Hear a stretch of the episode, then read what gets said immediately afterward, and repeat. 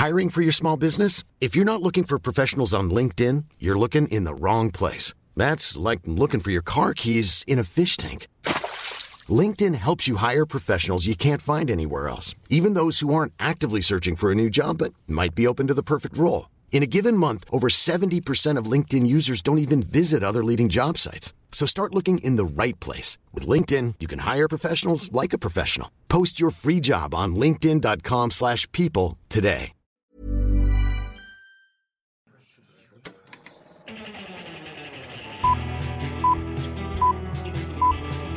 Saca el fanboy que tienes dentro. No tengas miedo de enojarte. Esto es el Club de los Amargados.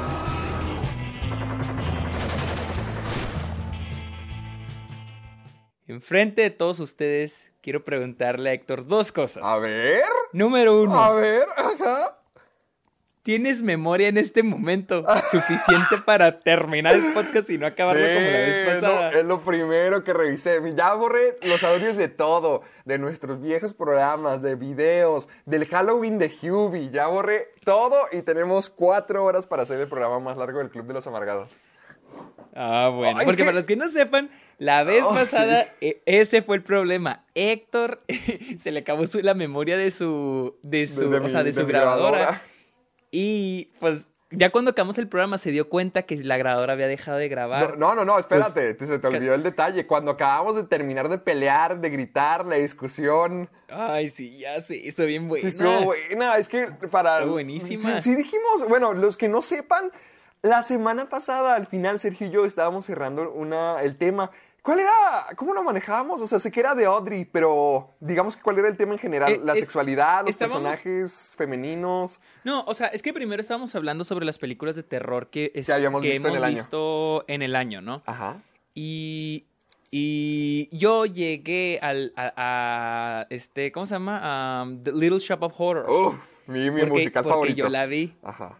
Y le dije a Héctor que, que me gustó. O sea, me entretuvo, estuvo, estuvo muy. O sea, Estuvo buena, te gustó, te la pasaste bien, la pasaste bien. Sí, sí. Sí, la pasé bien, la pasé bien. Ay, aquí vamos Pero otra vez. lo que no me gustó Oh, fue el personaje de Audrey. Le dije que era un personaje, se me hizo uno de los peores personajes que he visto en mi vida, se me hizo muy molesto. Y Héctor, pues, se, hizo- se terminó una pelea y para desgracia de nosotros, pues no se grabó esa conversación, no se grabó esa pelea. Sí, estaba buena porque es que Sergio argumentaba. bueno, No, no vamos a volver a entrar en esa pelea porque ya la vivimos. Pero nomás como que para, para resumir un poquito, Sergio decía que Audrey es un pésimo personaje porque era muy sexualizado, que era un personaje machista, habías dicho que era... No, de- yo decía que era. No, mi problema Ay, no aquí era con Audrey de vez. porque era malo. No, no, nomás para dejarlo en claro. Era de que era nada más un plot device. Ah, ah, sí, O cierto, sea, sí, cierto. Era nada más un plot device. O sea, no tenía. O sea, pues nada más está ahí para que el personaje de. ¿Cómo se llama el principal? Seymour. de Seymour, pues haga lo que quiera. O sea, que yo, yo dije, siento que la idea de, de Little Shop of Horrors era, vamos a poner un musical donde hay una planta gigante.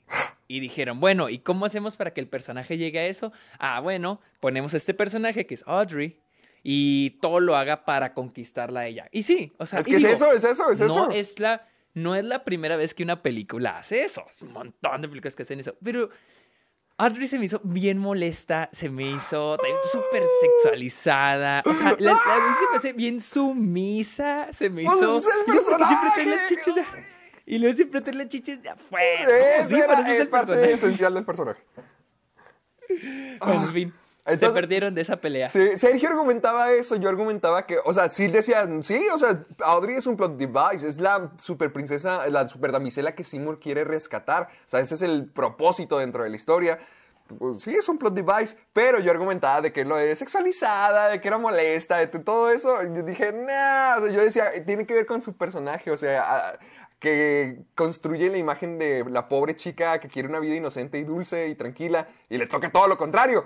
Entonces yo, yo argumentaba por eso y Sergio por lo otro y ahí estuvimos como 20 minutos cuando dijimos, no, ya, Sí, ya vamos sí, a acabar el programa. un rato. Ay, pero bueno. Sí, muy bueno. Se lo perdieron y no... Y voy, Ah, ok, ok, la otra, la otra cosa. voy a la segunda pregunta. Oye, a ver. ¿Por qué rompiste el Funko de Shrek, ¡Ah! maldito? ¿Tú, vi- tú viste el video que se me salió de la mano. Mm. ¿Tú viste cómo se.? Yo lo estaba presumiendo. No, yo lo estaba presumiendo con orgullo, con felicidad de que, miren, Luis y yo tenemos el mismo regalo. Y se me fue. Y ahí- pero no, no se rompió. Solo se le salió una orejita y se la volví a poner. Yo, fíjate, al principio yo no había visto el video, sino que de repente Gracias. me empezaron a, em- empecé a ver las, las, pues las publicaciones de que... Ah, ¿te mandaron ¿viste cosas? que- Sí, que, gente. maldito perro. Pobre gente, me expone, no puedo durar, no puedo tener nada secreto, no puedo regarla porque alguien me la va a regar en la vida. secreto, lo pone en YouTube. ¿Qué tan Bueno, bueno, pero que fuera, güey? gente, porque su primer instinto es de que lo voy a acusar. O sea, creías que no ibas a ver, creías que Pensé que no te ibas a enterar, pensé- o sea, me imagino, ay, es que es- tienes razón, la gente lo iba a ver y me imagino que iban a hacer memes al respecto, que lo iban a hacer imagen. Obvio. Sí, lo- sí lo hicieron, Y pues ya lo vi. Y pues ya lo vi el video, maldito. Ay, para toda la gente que no sepa, acabo de subir el room tour a mi canal, Caja de Películas, vayan a verlo yo mismo. Y hay una parte de las cositas que me ha dado Sergio, muestro el Trek que nos dio a Luisa y a mí de Navidad.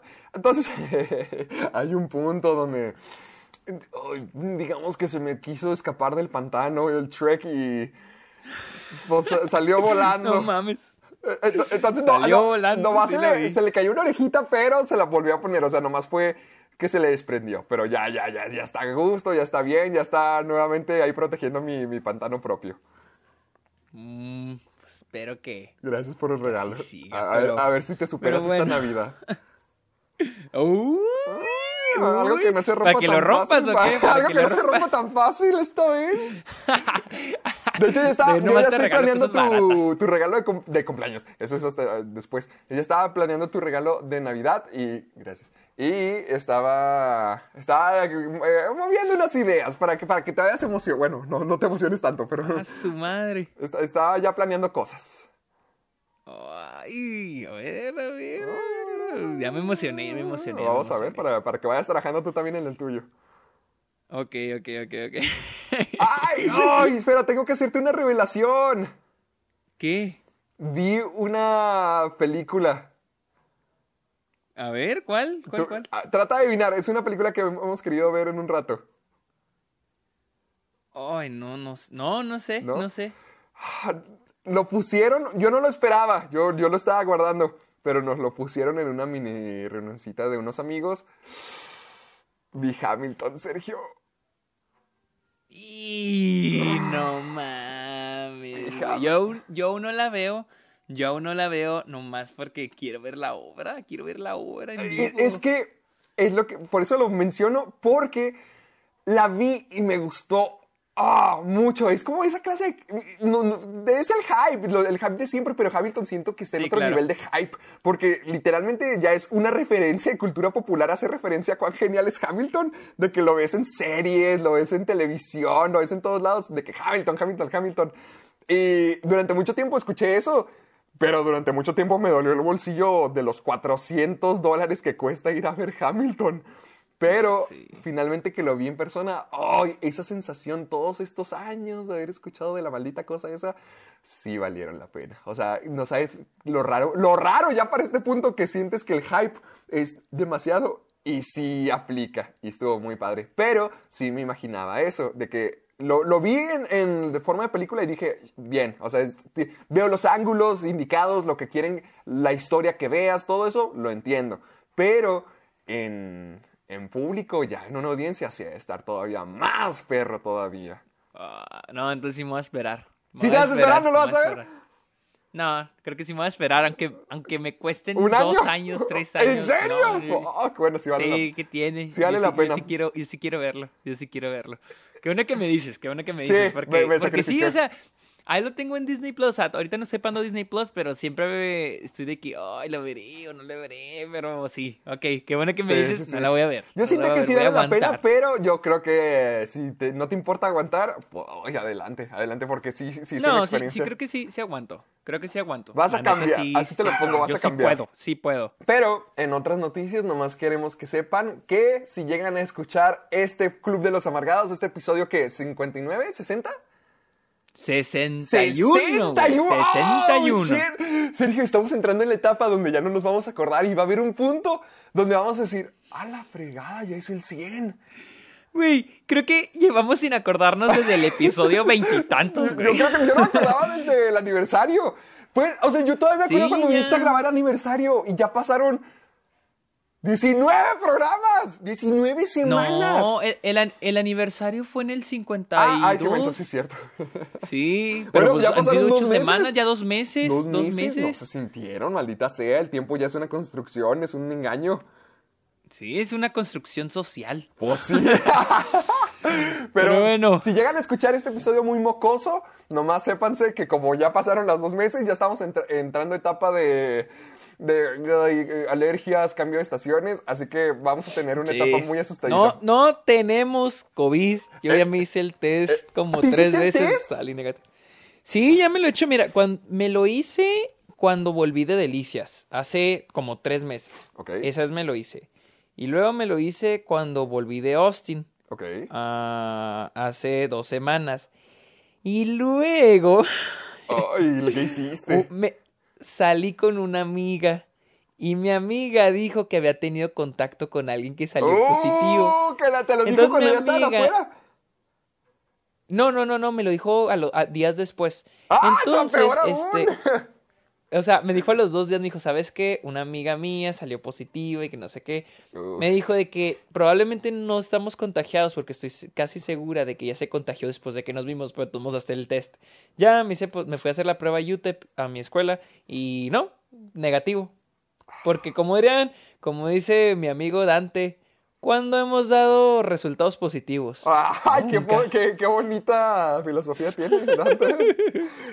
Ay, fue- hemos dado resultados positivos. Pero ¿a poco te, te sale gratis? ¿Lo puedes hacer gratis?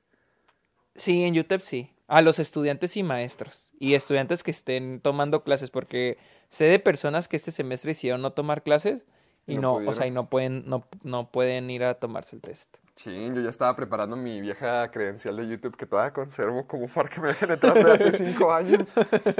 No, güey, no. Porque aquí tienes- cuesta como mil, dos mil pesos, así que no, Sí, no, o sea, te digo, acá, acá también está bien caro el, el- el test, pero creo que alguien me dijo que hay también, hay un test gratuito hasta la punta de la chingada. Este, pero digo, si en realidad lo necesitas, pues si es como que, o sea, yo vivo en una punta y si el test es gratuito es del otro lado, pues sí iría si en realidad lo necesito. Pero, pues no, pues aquí en la escuela nos lo hacen, así que Ah, menos mal. está Bueno. bien. Bueno, al menos lo, lo- lo que más nos va a afectar es que ahí vamos a estar moquientos todo el episodio. Van a escuchar muchos Sí. y muchos. Pero todo va a estar bien, así que no se vayan a asustar. Ya Sí, que sí, sí, no, esto no, no, es el Club de los Amargados, el programa donde Uh. cada semana venimos a platicar sobre películas, sobre noticias, los eventos que hayan ocurrido dentro de esta hermosa industria y lo hacemos de la mejor manera posible. Como pueden ver, eh, ay, ¿cómo, se llama? ¿Cuál es la traducción de digress? Divagar. Eh, eh, lo hacemos divagar. Uy, uy, uy, señor francés, Ay, uh, la, la. ay, ¿tú literalmente hablas francés? Pues sí, pero. Pues sí. Ah, bueno. Eh, donde divagamos mucho, como pueden ver, una demostración. Y también gritamos, platicamos y lo hacemos con amistad. Así es como se tienen que hablar las películas cuando estás con tus amigos. Y les presento a ustedes el invencible, el romántico, el inmune, el aguantante, Sergio Muñoz. Gracias, Para gracias, veas, gracias. Muchas gracias por esa Hoy te dice muy sano.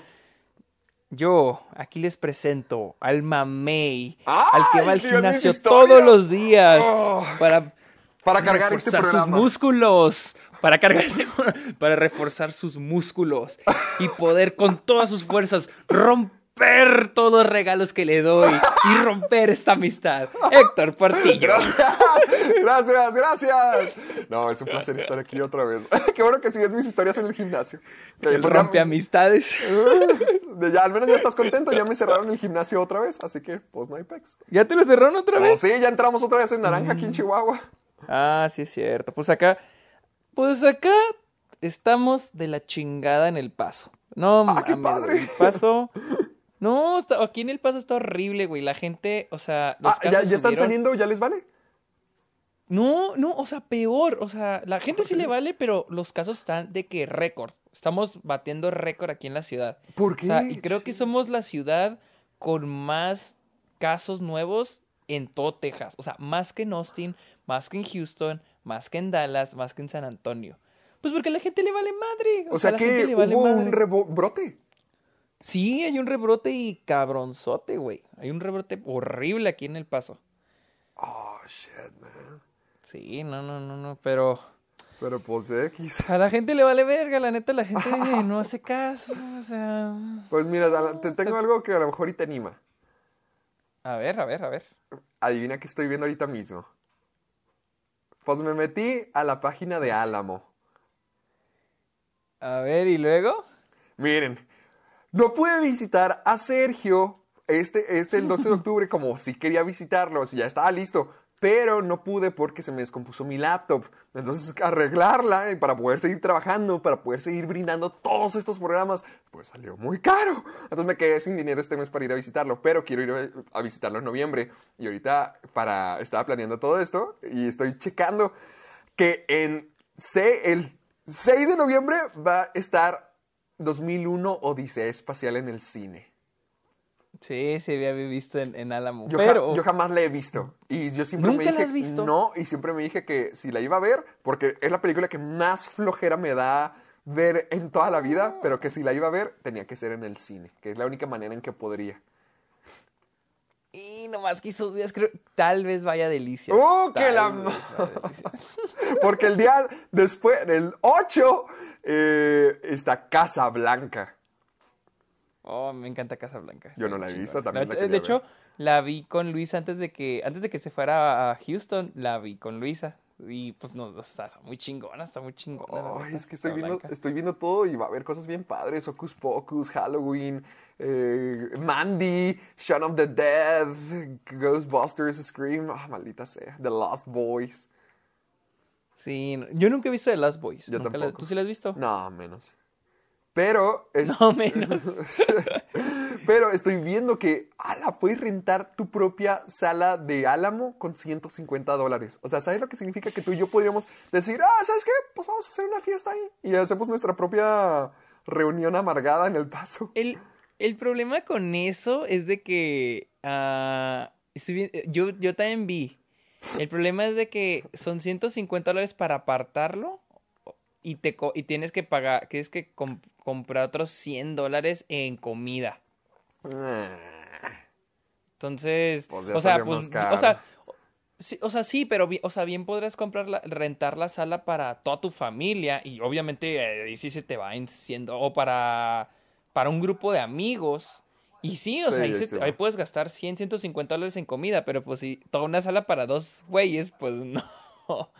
Pero- No se arma. Y, y está padre porque tienen, tienen ciertas películas que puedes elegir, o sea, tienen clásicos. Sí, las estoy la viendo. Mira, te, te lo voy a decir las que más me llaman la atención. Tienen A ver, a ver. eh, eh, Pesadilla en Calle del Infierno, Aquaman, Volver al Futuro 1 y 2, Batman del 89, Casablanca, eh, eh, de E.T., Eterno Resplandor, Get Out, Gremlins, Jaws, eh. Creo que Mad Max Mad también. Max, Fury Road. ¡Mamma mía! ¿Cómo no me haces una fiesta de cumpleaños así?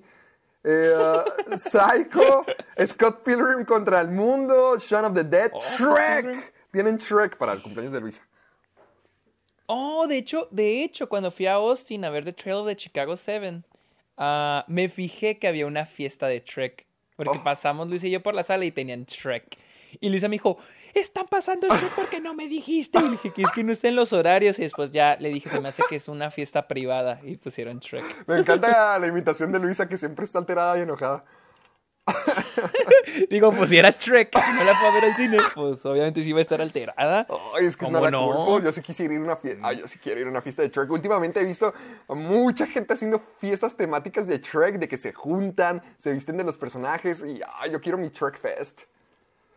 Sí, estaría padre, sí, estaría muy padre. Cuando se acabe la cuarentena hay que hacer una ahí en, en Chihuahua. En, del- en Chihuahua, yo digo, yo digo que si lo habláramos con Cinema, porque en Cinema Delicias, eh, fíjate el caso, pusieron Shrek en el autocinema. Entonces la tienen. ok. La tienen. Y yo tengo contacto con ellos porque quería que trabajáramos juntos. A lo mejor les digo, hagamos una, una fiestita amargada de- con gente de Una muy Chihuahua padre, y Delicias. Estaría bueno. Sí, estaría muy padre, la neta. Ah, De, de hecho, chido te idea. mandaron un regalo, ¿eh? Que aquí traigo. Nos mandaron un regalo de aniversario. Lo dejé en Chihuahua. En cuanto vaya a Chihuahua, te lo voy a mostrar para que veas. Un fan, un, un am- un amigo mío y ahora nuestro que se llama Oscar y nos dio un regalo de aniversario. ¿En serio me nos mandaron un regalo de aniversario? sí, sí, digo, digo, Héctor está acostumbrado a que le manden regalos. y que le Ay, todo, todo. Pero o sea, a mí nunca, a mí nunca me habían mandado nada. O sea, ¿es, es un fan de nosotros? ¿Alguien que nos escucha? Mm, estoy pensando, pero creo que nomás dibujos y memes y fanarts y todo eso. ¡Wow! Te mandaron en dibu- Te- Bueno, no te voy a decir qué es, te lo voy a mostrar al rato, pero está padre. Sí, sí está muy padre. Cuando, cuando vaya a Chihuahua te voy a mandar unas fotos. Ok, ok, ok, ok, ok. Muchas gracias al fan si es que nos está Sí, escuchando. es que nos escucha. Me, dijo que no se pierde absolutamente nada. O sea, él, él, él es de Chihuahua. Él es de Chihuahua y es amigo mío. Yo lo conozco porque está, eh, hemos estado, digamos que en el mismo ambiente de las obras que ocurren allá. Pero eh, le gusta mucho escuchar el, el podcast y no se lo pierde nunca. Así que te aseguro que va a estar escuchando esto. Ah. Así que para que, para que, para que vea que, que sí, Sergio recibió su Ah, regalo. Oscar, muchas gracias, muchas gracias. O sea, todavía no sé cuándo voy a ir a, a Chihuahua o a Delicias o no sé, pero muchas gracias en serio por ese regalo. Jamás creí que alguien me regalaría algo por esto. muchas Qué gracias por escucharnos. momento. Claro, claro. eh, ha- hablando de escucharnos, ¿dónde nos pueden escuchar? Estamos en Spotify, Apple Podcast y en un chingo de plataformas. Si nos buscan Oh, en sí. Google, ahí van a encontrar un chorro. O sea, yo una vez me puse a buscar el Club de los Amargados en Google y vi como que un montón de lados donde nos pueden escuchar. Pero pues, más, escúchenos mejor en Spotify y en más. Apple Podcast para entrar en los charts. Y recuerden, recuerden, recuerden poner sus reviews, Eso nos ayuda. sus ratings en Apple Podcast. Por favor, vayan ahora mismo, pónganle pausa, aquí los esperamos. ¿Cuántos tenemos? Pónganle pausa. ¿Cuántos nos faltan? Creo que andamos en 130. Nos faltan ahí 70 andamos todavía para poder ya ser Sí. oficiales en dos años de Rotten Tomatoes, así que ayúdenos. Así es, así que vayan en este momento, vayan ya a poner su rating, su comentario, qué piensan. Y de pues de una Amargados. vez háganlo con el hashtag Soy Amargado, ¿por Soy qué no? Amargado. Eh, recuerden utilizar el hashtag para compartirnos todo, todo lo que quieran que Sergio y yo llegamos a ver, ya sean memes, sean preguntas, sean dibujos, sean videos, comentarios, sugerencias, preguntas, lo que ustedes quieran, nos lo pueden mandar con el hashtag Soy Amargado y pues ahora aprovechen y dejen ahí su hashtag Soy Amargado en las reviews para que nos volvamos oficiales en dos añitos con Rotten Tomatoes. Y en este episodio, como siempre, vamos a tener todas las noticias, todas las noticias de la semana. Pero Héctor y yo ¡Ah! decidimos agregar Sí. un tema Muy que creímos especial. que era perfecto. Sí. Muy perfecto para algo que ocurrió esta semana. Vamos a hablar de las fake news. Todas las noticias. Pero, pero, ¿por qué? ¿Por qué? ¿Qué? ¿Qué fue el hecho de esta semana que levantó tantas, tantas fake news? tantas, tantas. Yo lo sé, ustedes lo saben, Héctor lo sabe, Sí. todos lo sabemos. Dilo. El universo de Spider-Man, el multiverso de Spider-Man, es donde iban a traer a Tobey Maguire y a Andrew Garfield eh, con Tom Holland y que todos están emocionados y salió noticias y al último ya creo que Sony ya lo desmintió, ya, ya lo desmintió, así que vamos a hablar, vamos a hablar también un poquito de eso, pero vamos a darle más énfasis a las fake, Fake news, news. o sea, a todas las noticias falsas que están en el internet, porque sí, noticias falsas Hay sobran muchas. sobran y hay un montón. No, pues, Así eh, que ahorita que le dije a Sergio de que deberíamos hablar de este tema, se empezó a pudrir de la risa y dijo, sí, sí, sí, sí, sí, sí, que, que tenía mucho que decir, necesitamos mucho. Sí. Bueno, démosle con esto, llévame lejos, que- hablaremos de las noticias y quédense con nosotros para hablar de las fake news y el Spider-Verse supuesto. así, así que vamos a la primera noticia. Sí. Eric Eric Krip- Kripke, Kripke, Kripke, ajá. Kripke, el creador de The Voice, tiene su opinión sobre qué opina sobre las películas de Marvel. Todos, todos ya tienen su opinión dice- últimamente. Él dice que las películas de Marvel se le hacen peligrosas para la sociedad. Ahora, voy a dejar claro esto. En el artículo, este, el creador de, de, este, de The Voice aclara que él es fan de las películas de Marvel. Sin embargo, dice que se le hacen peligrosas para la sociedad porque dice, primero que nada ya son un chingo, son un chingo de películas de Marvel y todas plantean esta idea en que hay que esperar a alguien que salve el día, que salve el mundo. Y que... A la este, fregada, ya suena como uno de esos personajes en The Voice. O sea, es que sí está muy interesante. Leí, son- leí lo Sí. que está- Yo nunca he visto The Voice. Yo no he visto The Voice. Está muy buena, está muy Pero buena. se me hace muy interesante lo que dice. Porque dice, es, el problema es que ahora la sociedad, a través de estas películas, y más Marvel que plantea esta, esta idea de que hay que esperar, o sea, de que estos personajes en específico salvan al mundo. No hay nadie más, no hay otros humanos, no hay otro, o sea, nada más ellos en particular son los que salvan al mundo, ¿sí? Entonces se plantea esta idea en la que nosotros esperamos que alguien más Salve el mundo. mundo. Y por eso hay gente, él dice, él menciona, no, nosotros aquí somos bipartidistas, Ajá, no ajá, a nadie, pero él menciona que, por ejemplo, por eso hay gente que apoya a Donald Trump, porque gente como él llega y dice, nosotros vamos a salvar el Ah, mundo, nosotros vamos a salvar esto, vamos a cambiar las cosas, make America great again, y por eso la gente vota por este tipo de personas, de personajes que vienen con esta ideología de que nosotros vamos a salvar el día o nosotros vamos a hacer el, el trabajo por ti para que las cosas sean mejores. Entonces, esa es la opinión que él tiene. Dice, a mí me gustan mucho las películas de Marvel. Él dice que le gusta mucho la comedia de las películas de Marvel, pero cree que ya son un problema porque todas tienen la misma idea de estos super, estas super personas, porque esos son, que son los ellos indicados, nada los salvadores. Exactamente, son los indicados para salvar, ajá, los salvadores Ah. para poder, este, pues sí, salvar el día. Yo no sé cómo va The Voice. Yo por lo que he visto siento que Ahí- ahí te cuento, ahí te no va por ahí, no, o sea, creo que va diferente, o sea, y más por la idea, por, por lo que sé de Voice, no lo he visto, pero sé que este, los superhéroes pues no son tan buenos. No, no lo son. Entonces, este, yo creo que por ahí va. Y, y- y honestamente, digo, está muy interesante lo que dice y sí podría darle la razón, Bueno. porque sí, las películas de Marvel eso plantean, o sea, O sea, nomás ellos salvan el día. Si te das cuenta de que estás hablando del plan de la villana de Los Increíbles 2, ¿verdad? Mm, ¿Sí viste no Los Increíbles acuerdo. 2? ¿No, ¿Te acuerdas? Sí, sí, pero sí lo de Acuérdate las que teles, ¿no? Lo el sé. plan de esta Evelyn, quién sabe qué, era eliminar, o bueno, prohibir a todos los superhéroes, porque su papá, cuando lo asaltaron, en lugar de defenderse o en lugar de meterse a- al refugio como toda su familia, estaba trate y trate de llamar a los superhéroes quienes no, no respondían. Entonces, Mm, por culpa de eso, lo mataron a él y a su madre, bueno, a él y a su esposa, y ella, Evelyn, eh, tiene la idea, ella es el villano que dice, pues sabes qué, la gente se está volviendo muy complaciente, se está volviendo muy floja, están buscando nomás íconos, héroes que, que los rescaten para que no hagan nada y, y lo salven. Entonces es exactamente lo que ya pusieron en Los Increíbles.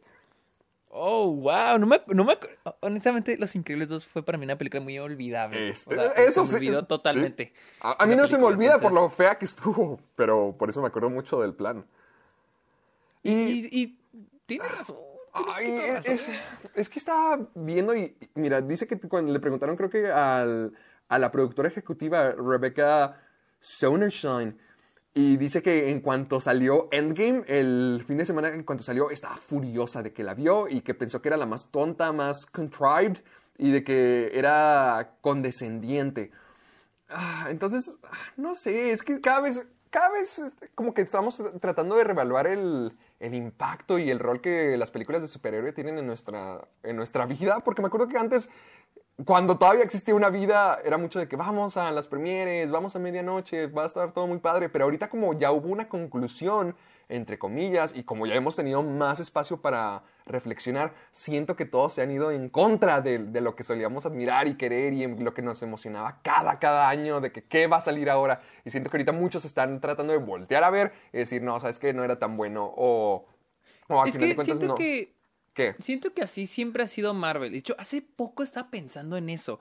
De que con Marvel, algo que se me hace medio tóxico de. de pues no de los fans de Marvel. O sea, en realidad todo el público de Marvel. Porque ah, no todo el público de Marvel es fan de Marvel. También hay gente que. que que ve Sí, las que nomás está ya los- consciente de, Pero algo, impacto. algo que es. Ajá, entonces yo digo todo el público, no digo nada más los fans de Marvel, yo digo todo el público de Marvel. Algo que se me hace medio tóxico es de que. Película de Marvel que sale en cines, la ven, salen de la sala, están de que no mames, la mejor película de superhéroes, buenísima, chingona. A los, a los días ya. ah, No, es más, ni a los días, a los dos meses ya, es como que no mames, no estuvo tan buena. Sí. Y, y- y- y se hacen todos estos debates porque de repente alguien la ve y dice, no, es que no estuvo tan buena y luego se empiezan las peleas en redes sociales y a los meses ya todos están de acuerdo que no, no fue tan buena. Y luego más des- meses después, no mames, eso está mala. Entonces es como que se vuelve un poco tóxico porque, por ejemplo, ahorita Endgame he visto un chorro de gente en redes sociales de Que que, no mames, no, Yo, que, yo he visto mucha que gente que ya atacan Endgame un chingo. es de la que más atacan. Yo he visto que mucha gente dice que es de la más tonta, que es de las peores. Y es como que, bitch, qué rápido Sí, cambió todo. por Sí, o sea, para mí Endgame siempre fue como que. Meh, o sea, como que. Bueno, al menos o sea, Infinity fiel. War fue mejor. Sí, o sea, yo siempre fui con la misma. y de hecho, War hace sí poco vi a unos, a unos tipos en, en redes sociales, en, en Twitter, que estaban, por ejemplo, diciendo que la, la fotografía en, en, en, en Endgame era mala. Y pusieron así de que tomas y decían de que como una película que costó un huevo, o sea, que una de las películas más caras en la historia, probablemente la más cara, tiene estas tomas. Porque mucha gente, a a veces sí veo gente, también esto sí se me hace una pendeja que dicen, no, la fotografía de Endgame, y ponen literal, este, un- las tomas así de la batalla, ¿no? Dices, eso, o sea, eso no es la fotografía, eso es como que, como para wallpapers, eso es como que el... Para el- o sea, es como que el... Es un white shot. Eso no lo hace una buena fotografía. Es más, ese es un consejo que les doy cuando chequen buena fotografía. Una buena fotografía es la que es buena en los momentos más sutiles. Y me acuerdo que están analizando ese- las escenas que son en la base de los Avengers. En una de esas escenas dicen, está bien gris, están bien oscuras, están mal compuestas. Y pusieron pruebas. Yo dije que no mames, o sea, sí, sí es cierto. Dicen, como una película que costó un huevo. Se ve así, o sea, se ve Eh, así, no, o sea, no se ve siento que sea al- algo tanto de notarse. Al menos no recuerdo que lo hiciera mal. o al menos extremadamente.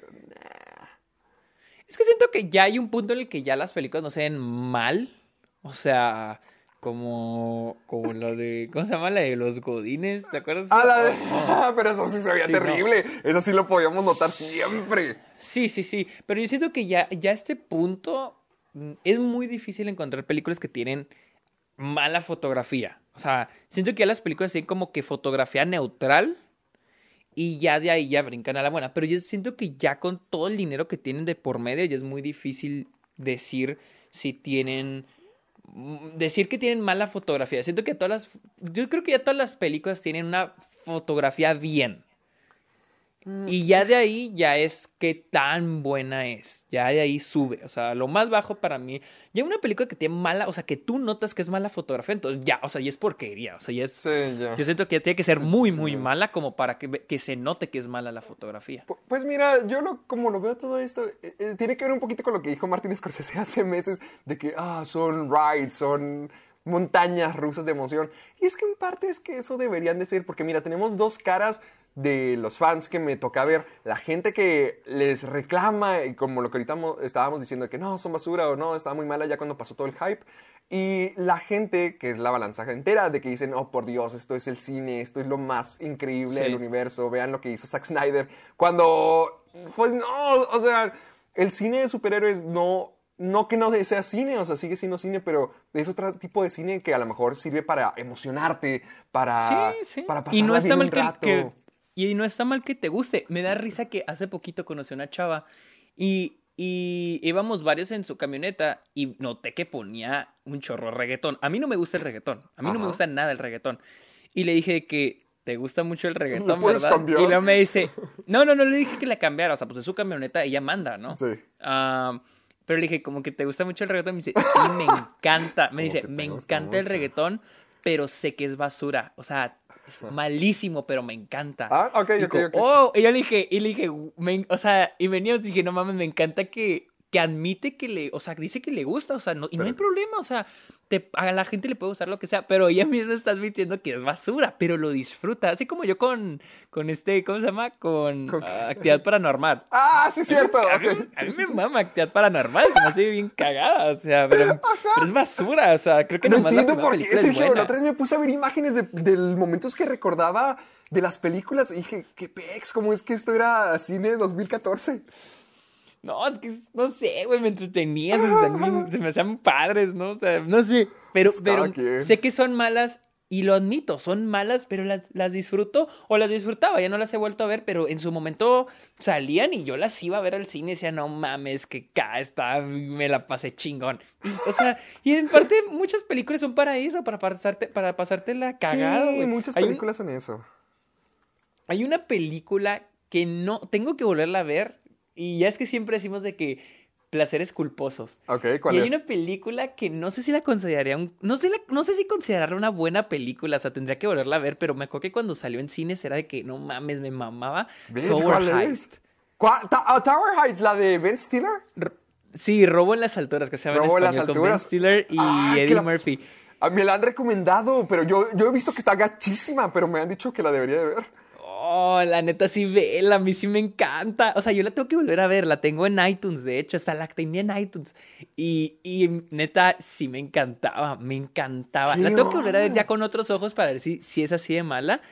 Pero, oh, no mames, estaba cagada, está buena. A mí sí me encantaba, no decir que es buena porque te digo, la tengo que volver a ver, pero se me hace bien ay, chingona. Desde que no mames, qué divertida está esta película. Maldición, creo que debería de verla. Como yo con el Halloween de Hubie se me hace de que es una porquería, pero ay, estuve entretenido. Pero te la pasas chido, Te la pasas ajá, padre. o sea... Y, y con, con las películas de superhéroes no digo que sean porquerías y que te la pases padre. No, o sea, para mí son buenas películas. Son, son buenas películas en lo que tienen que ser. Son emocionantes, son, son un evento incluso eh, para fanáticos, para, para el hype. Ese, es- ese es el punto. Siento que debería ser eso, el hype de emocionarte ir al cine. O sea, no todo en el cine...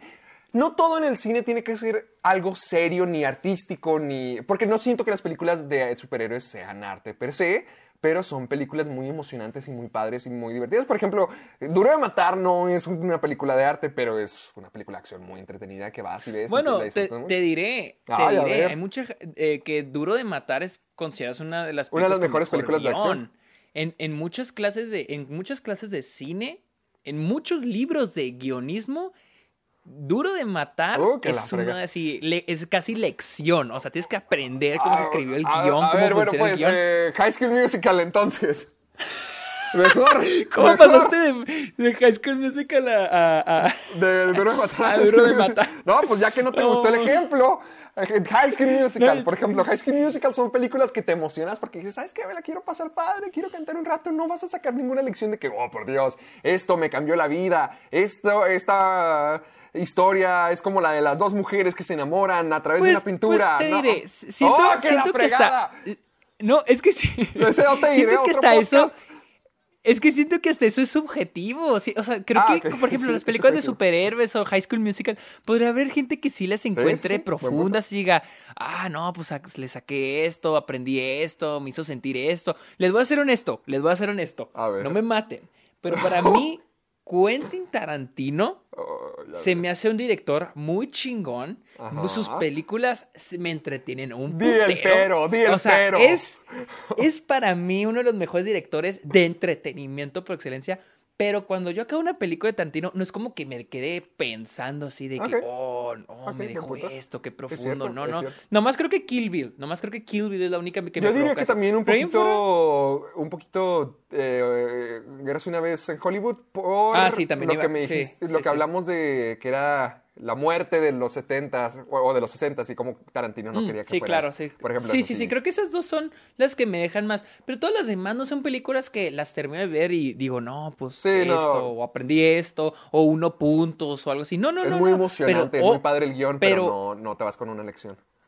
Ajá, o sea, o, o no aprendiste, o no siento Sí, que aprenda reflexión. mucho de, de- ajá, o una metáfora, algo así. No, no, o sea, y, y les digo, no tiene nada de malo, o sea, no tiene nada de malo, no la hace mal, o sea, todo lo contrario, o sea, el güey, me, te digo, se la, me la pasó de poca madre viendo las películas de Tarantino, pero sí, no es como que me dejen mucho y por eso no van a ser malas, no son películas malas. Sí, yo Entonces yo siento que ya es cada quien como las... Cada quien como quiera tomarlo, pero al, al menos con, al- en mi perspectiva con las películas de superhéroe, disfrútenlas, pásenlas la padre cuando sale y no, no traten de buscarle más, de que miren, miren lo estúpidas y horribles que son, vean lo- los errores que cometen, pues X, o sea, hay más, hay más películas, no, no son las películas más perfectas del mundo. Creo que es lo mismo que siempre hemos sufrido de que mientras que algo es popular, más gente va a querer encontrarlo y criticarle y hallarle sus fallas Ah, y, sí, es- y claro, decir, miren, es- es, siempre, malo por esto, no, no debería ser tan popular, pero en realidad solamente disfrútenlo y ya, no, no le exijan tanto.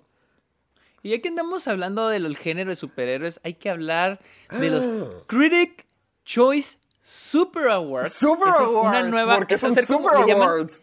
Ah, están fregada, llamando ¿tiene que ver con esto- superhéroes?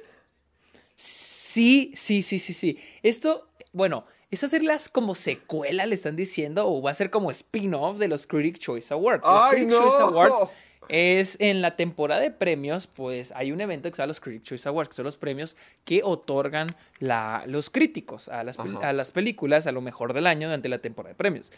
Entonces, al parecer, ya va a haber una nue- un nuevo, como pa- un parte de Ajá. que se va a llamar Critics Choice Super Awards, Super Awards. que va a premiar películas de superhéroes, películas de ciencia ficción y películas de terror. O sea, la categoría popular de los Oscars. Ah, técnicamente va a ser la categoría Hecho programa. popular de los Critics Choice Awards. Exactamente, exactamente. Ay, no, ¿y no, ¿no han Ah. dicho categorías? Ah, sí hay. Ah, no Sí, aquí hay, mira, ah, eh, hay eh, mejor película de acción, también hay películas de acción. sé. Ok. Todas las mira, ok, voy a decir las No categorías este, generales. Voy a decir las categorías generales. Eh, va a haber mejor película, mejor actor, mejor actriz, este. ¿Mejor película animada? Esa- eh, eh, esas son, esas son como que las generales. Y de cada Ah, una ah. a ver para las películas de acción, películas animadas. También se va a premiar, obviamente, a las mejores voz de animación, actor y actriz. Eh, a, a los, a también películas de superhéroe, mejor película, actor y actriz. Películas de terror, películas de ciencia ficción. Y a las películas. Y, oh, y también va a haber mejor. Mejor villano de película, pero esa va a ser de que entre todos los géneros. O sea, terror. Entonces son Ay. acción, terror, superhéroes y ciencia ficción. Te soy Ah, franco, estoy, si- siento que me estás escribiendo un video de YouTube en lugar de una, un entonces, programa de siento, crítica. siento que, siento que estoy describiendo los MTV Movie Awards. Más o menos, más o te- menos. mira, te voy a ser honesto. A ver, dale. Ah, siento que todavía no. Yo sé que la- la- el género de superhéroes ya es muy popular, es muy, muy, muy popular en este momento. Pero siento que todavía no llegamos a ese punto en el que ya se deba de crear un género para las películas de superhéroes. Pues es- es un Ni siquiera siento que. En las películas de acción, es- debe ser un subgénero de películas de acción, ¿no? Tal vez, pero yo se- siento que estamos en ese punto ya para, para como estamos ahorita, yo siento que eh, ya Mm. Es estamos que pasando yo- el prime de las películas de superhéroes actuales. Sí, de hecho sí, yo también pienso lo mismo, pero siento que no estamos, yo siento que no estamos en un punto donde se va de premiar ni a las películas de acción ni a las películas de superhéroe, no por menospreciarla, pero ponte a pensar, ¿qué, qué película de superhéroes tú crees que merezca ¿Un premio? un premio? O sea, sí, un Pero premio depende que de qué digas al categoría. nivel- eh, mejor película de superhéroes, o sea, o sea, O sea, porque dices, una buena película de superhéroes lo merece.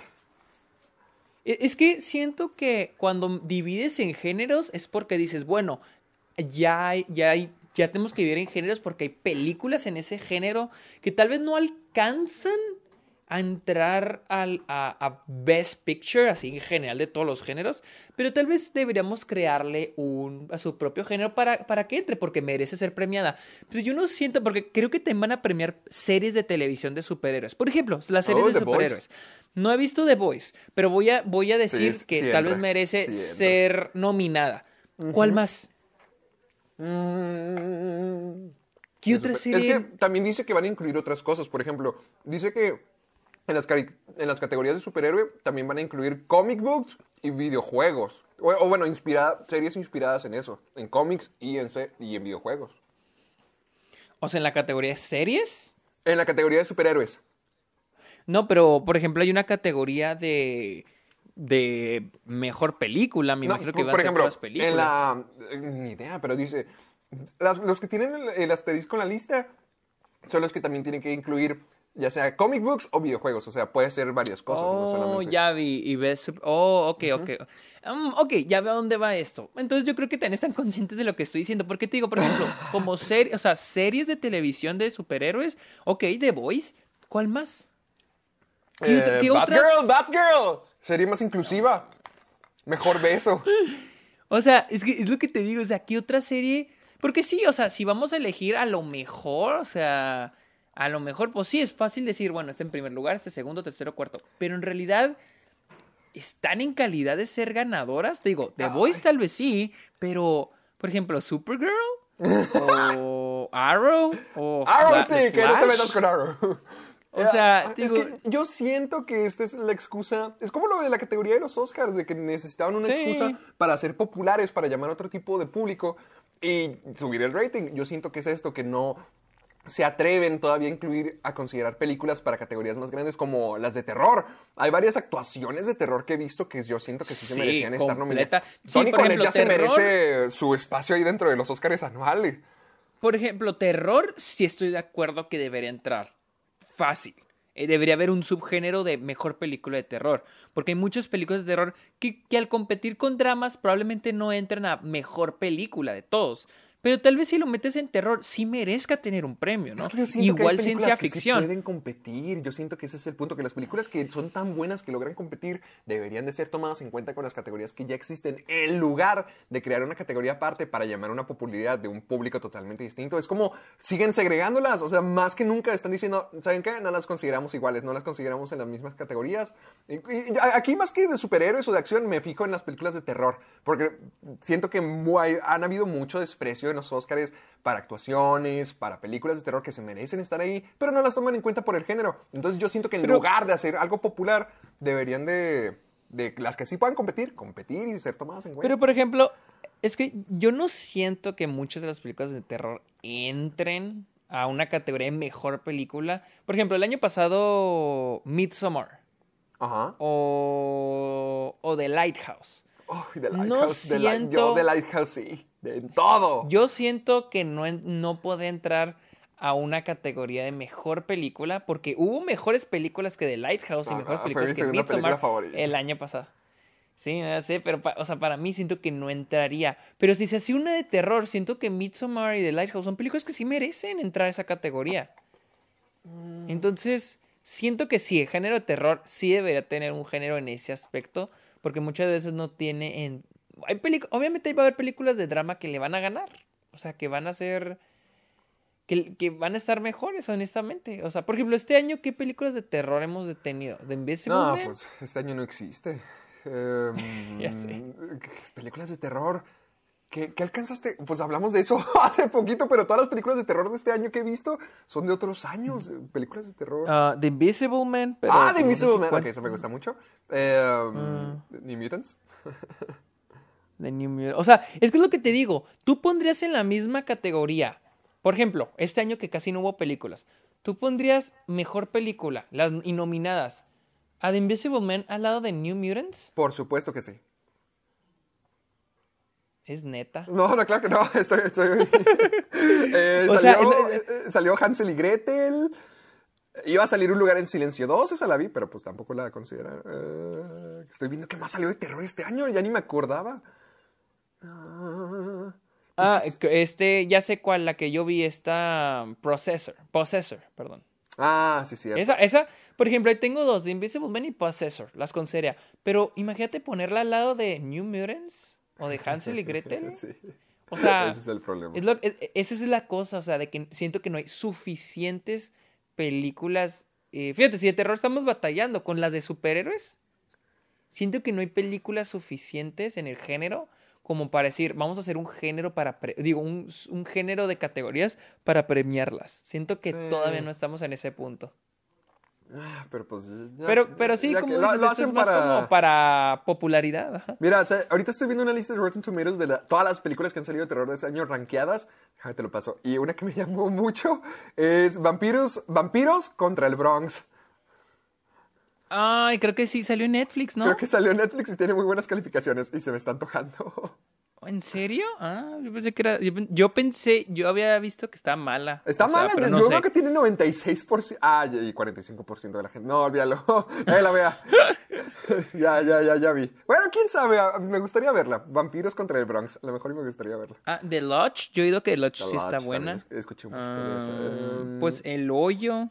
Sal- Ah, caray, hay una película de La Llorona que salió este año, pero al parecer una muy buena. Una, sí, más mexicana.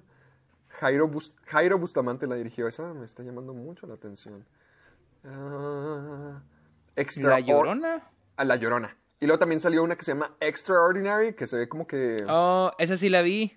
Ah, está buena. Sí, pues la dije en el episodio pasado. Pero es, pero es comedia y Es terror. Es, como- más comedia. Sí queda, sí queda, sí queda. Pero sí, Ah, sí está buena, o sea, es independiente, está padre, está ch- chidilla. No, la de la llorona que estás diciendo es de Guatemala. Yo, Ah, yo ¿de sí sabía que era. Ah, ah, sí, yo, sí sabía que, que era de la- Latinoamérica, pero no era de. Oh, The Wolf and Snow Hollow se estrenó acá en Álamo, pero tenía ganas de verla, pero no sabía si, val, si, Pues ya viste si que sí valdría está la pena la expuesta. Sí, Yo, sí, aquí la que me está llamando la atención es la de Host, porque al, al parecer es como, dice A Shorter or General, no sé si sea como de una plataforma, pero es Host, es la número uno en la lista de Rotten Tomatoes de películas de terror que, que han salido este año, y dice, seis amigos contratan a una medium para que haga una, ya sabes, una reunión, una, una sesión espiritual en una sesión de Zoom durante la cuarentena. Es la película más 2020 del mundo, la quiero ver. ¿Host se llama? Host y es la número uno. ¿Qué? ¿De qué te ríes, maldito? ¿Suena No, padre? es que- Suena de padre. hecho, me estoy met- Es lo que me, me hubiera gustado a mí hacer, hacer una película durante la cuarentena. Me estoy metiendo de hecho aquí a, a- ¿cómo se llama? A, a IMDb y no, no se ve tan, o sea, no se ve mal, o sea, no se ven mal las, las reseñas las y las... ¿Yo? Sí. ¿Sabes qué? Mira, ahorita que estoy en Rotten Tomatoes, cambiando rápidamente el tema, estoy viendo la nueva película de Rotten, de Rotten Tomatoes, de Robert De Niro, la de, de War with Ah, ya Grandpa. sé cuál. Sí, sí, sí, acá ya está en el cine. quiero entender algo. Es que la, la otra vez estaba viendo Brasil y sale Robert De Niro en un cameo y me gusta mucho, se me hace épico los cameos que tiene en esta película. Pero vi que en datos curiosos que Robert De Niro pidió como Mm. 30 o 20 tomas cuando le tocaba a él actuar y son tomas súper chiquitas, si tú te has de acordar. Y, pero pidió sí, sí, sí. 30, 20 tomas y que Terry Gilliam ya estaba harto de él. Entonces, a mí se me hace Robert De Niro mientras que lo veo. Mm, Qué sorpresa. ¿Qué? Pues de que yo he oído que es al- siempre es al revés. Todos los actores siempre se terminan hartando de Terry Gilliam. ¿Es en serio? Hasta ¿Por sus qué? amigos. ¿Por qué? Porque, es- porque siempre dicen que hace las cosas muy complicadas y muy grandes. O sea, por ejemplo, Eso es bueno. libro de, de Eric Idle. Ajá. Sí, pero expone mucho a los, a los, ¿cómo se llama? A los actores. Por Ah, o sea, los pone en yo- riesgo. no en riesgo, pero por ejemplo, los tiene un chingo en el calor mientras los tiene esperando, así. Por ejemplo, Sí. Eric Idle dice que, que él para la de este Baron Munchausen, no me acuerdo el nombre, siempre se me olvida el nombre, pero para esa película en la que Eric Idle sale, y pues él es amigo de Terry Gilliam, dice, Sí. no, o sea, yo lo hice por ser su compa, pero nunca más vuelvo a salir una con él. película de él porque Wow. es horrible. Y se supone que creo que la, o sea, hay una niña, hay una niña en la película, una, una chavita.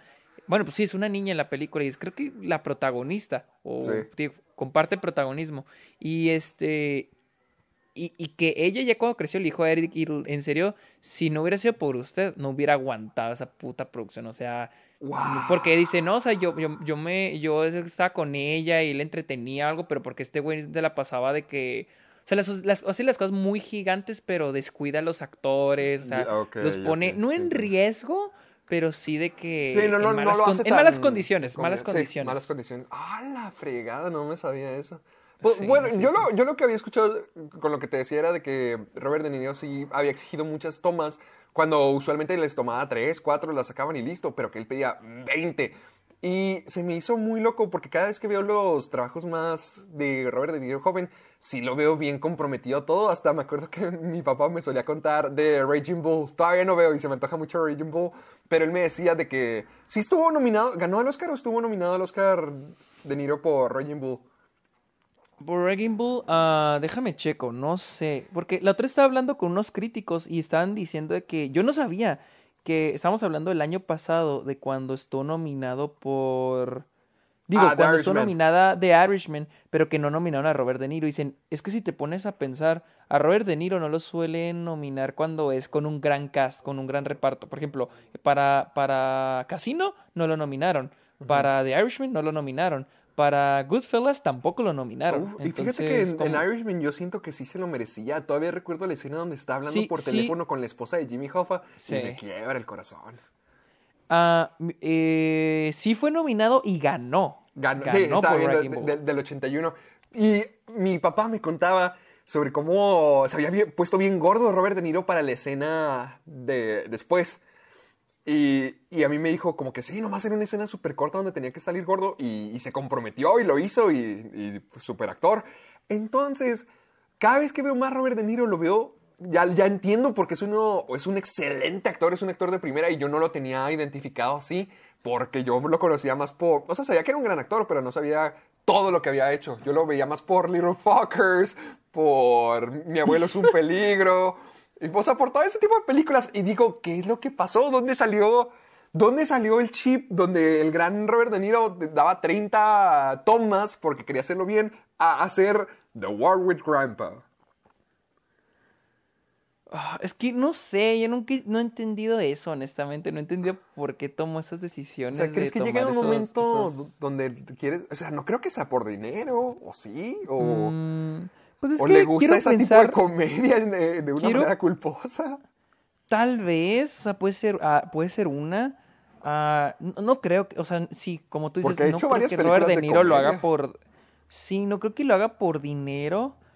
Yo siento que yo siento que lo hace por diversión.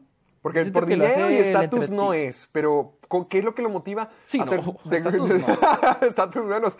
¿Qué es lo que le motiva a hacer The War with Grandpa? O, o Yo- Mi abuelo es un peligro, o el, inter, el interno, todo eso, o sea, ¿qué le llama? Yo siento, yo siento que sí le ha de gustar la comedia o, o le ha de divertir hacer esas películas. Yo, pero yo que se vaya con los Cohen o algo así, ¿no? Es que te digo, tal vez le gusta la comedia que no hacen, o sea, que... A, a lo no mejor es sé un placer culposo hacer Sí, pastelazo. o sea... Ajá, exactamente, o sea, no, no siento que... Que haya una sí, razón. no siento- o sea, siento que sí lo hace por diversión. Siento que le entretiene, le divierte. Mira, salió en, pues, en The War of Grandpa. Estoy buscando en qué película ver, salió ver, de ese tipo. Porque tienes Dirty el- Grandpa. Dirty Grandpa. A ver, ah, déjame meter el perfil de Robert De Niro. Salió en... Porque no creo que sea por Intern. tampoco porque nadie lo quiera contratar. Sí, no, no creo. Imagínate, Y- The Intern. Y es que ha hecho cosas también muy curiosas, buenas. Esta me gusta mucho, la de. mm, ah, ay, la de Stardust. Las Vegas. La- ¿Te acuerdas de la de Stardust donde se viste de mujer? Oh, no, no sé cuál es. Eh, Stardust era una película donde sale Charlie Cox, que creo que era una película del 2006 más o menos, donde él interpreta a Tristán y que se encuentra con una estrella fugaz, que es una mujer. Oh, ya me acordé, no, no me acordaba que saliera ahí. Y sí, Robert De Niro es el capitán de un barco, o bueno, un barco que vuela, se me hace porque ellos recolectan rayos. Y Robert De Niro es el más macho masculino de todos. Pero eh, lo descubren y le gusta bailar cancán y vestirse de mujer. Entonces se me hace muy curioso es- es- esos papeles también, como que, ¿qué es lo que le, qué es lo que lo siento motiva? que también, mira, por lo que estoy viendo de sus películas, siento como que le da mucha oportunidad a, a- a- a otras cosas. Por ejemplo, aquí estoy viendo en una que se llama The Wizard of Lies. ah, una película de HBO. Hiring for your small business? If you're not looking for professionals on LinkedIn, you're looking in the wrong place. That's like looking for your car keys in a fish tank. LinkedIn helps you hire professionals you can't find anywhere else, even those who aren't actively searching for a new job but might be open to the perfect role. In a given month, over 70% of LinkedIn users don't even visit other leading job sites. So start looking in the right place. With LinkedIn, you can hire professionals like a professional. Post your free job on linkedin.com/people slash people today. HBO, que al parecer no, eh, pues no sé qué tan. Reciente, ¿no? Y luego tiene Ah, otra que se llama The, Co- The Comedian del 2016, que, que al parecer está mala, con Leslie Mann y Danny DeVito. Ah. Oh, y Eddie Falco. Y Este, y también, tiene al parecer... el, el interno, Joy. eh, vi esta que una que se llama Hands of Stone. Una como ah, manos, de, manos de, de- piedra, la del boxeador. Sí, y sale. ¿Sale No, ahí? sí, raro. este. Ahí tiene una que se llama Ellis. Es son más. Que se ven que están malonas. Es más, ve esto. O sea, ¿qué lo Te voy a mandar el link. No, con que veas el póster vas a decir qué pex. Te lo acabo de mandar. Chécalo. Ok, ¿qué? ya me llegó. A ver. Quiero saber qué es lo que. ¿Cómo? ¿Por qué? Killing Season. ¿Dónde está el póster? El póster. sale a ver. ¿Qui- ve ¿Con quién sale? Killing Season. Déjalo busco en Es, IMDb. Es es que- un favorito del programa, ¿eh? Ver. Espera, ¿por qué le estoy escribiendo? Oh, Dios. El Esta hermoso. madre de 2013 con John Travolta. Exacto, mamón. nuestro héroe. Es el que no sé, siento que como que le ha de dar oportunidad a otras cosas. Es que también tiene, tiene Las Vegas, o sea, también como que se pone mucho en el papel de viejito cascarrabias o viejito, o eh, esos, esas películas de viejos que todavía pueden, todavía tienen estilo. Wow, estoy sorprendido, no esperaba honestamente. Hasta salió en machete, salió en machete, yo no sabía eso. Ah, sí, sí, eso sí me acordaba, salió en machete. Oh, no sé, no sé. está muy raro, está muy rara la carrera de Robert De Niro, no lo entiendo. Sí, no, no sé, no sé, pero creo que deberíamos avanzarle porque ¿Cuántas noticias llevamos alguna? creo que llevamos dos y ya llevamos una hora, ¿no? ¡Chill, hijo! ¡A la fregada! Es que Ok, vamos a la siguiente. plática. Ok, dale. Hablamos de. Ok, John está, está Wick fácil. Y Now You See Me, ¿cómo se llaman los ilusionistas en español? Los ilusionistas. Van a tener sus propias montañas rusas en un, ah, en un parque de diversiones en ¿En Dubái. cuál? Eh, pero en... No sé. O sea, van a tener su propio... No, no es como un Universal Dubai o algo así. No, yo creo que nada más van a poner como que su- eh, tienen el parque en Dubai y van a poner de que el o sea, Lionsgate está poniendo como que su, sus atracciones ahí. Porque, o sea, esas dos Ah. atracciones. Porque eh, estaba viendo en el artículo que Lionsgate ya tiene como que diferentes cositas. O sea, no tiene un parque. Por ejemplo, en Los Ángeles ya tienen el tour de La La Land. Y creo que tienen Espera, también ¿qué? un tour de. Sí, pues tiene un tour de La La Land de que te dan a los lugares de La La No, Land. no es cierto, no es cierto. O sea, pues tú lo, puedes hacer, vas con buscar los- las locaciones y buscarlas en e ir a Los Ángeles, agarrar un Vamos a hacerlo, vamos a hacerlo y hacemos un video. Ay, Ok, estoy emocionado. qué pues También sí, tienen no un- sabía un eso. tour- también tienen un tour de, de- también de los ilusionistas o por ejemplo tienen un este un Hubieran hecho algo Ay, de los ¿cómo se Juegos del? Hambre, creo que es mejor que una montaña rusa de los ilusionistas. tienen también ¿cómo se llama? un room un este ¿Room tour? No, de esos donde te meten a un cuarto y tienes que resolver misterios. Ah, Escape Room. Escape Room, tiene un Ah, escape room de. Saw. en, la- ¡Oh, en- qué cool! en Las Vegas, en Las Vegas creo que tiene un escape room de Saw. Y ahora pues creo que van a implementar dos Las atracciones, una de. John Wick y una de los ilusionistas en Dubai. Y el parecer la de John Wick se oye muy interesante porque tú cuando te subes tienes la modalidad de que puedes elegir dos opciones. O sea, puedes subirte a dos, como que dos versiones del juego. Una es donde tú eres John Wick y tienes que escapar de quien te quiere perseguir. Y en la otra, eres el que va a cazar a John Wick. Ah, caray, Entonces son pero- como que dos pero- arcos de historia en la atracción. Pero en una montaña rusa, ¿cómo funciona eso?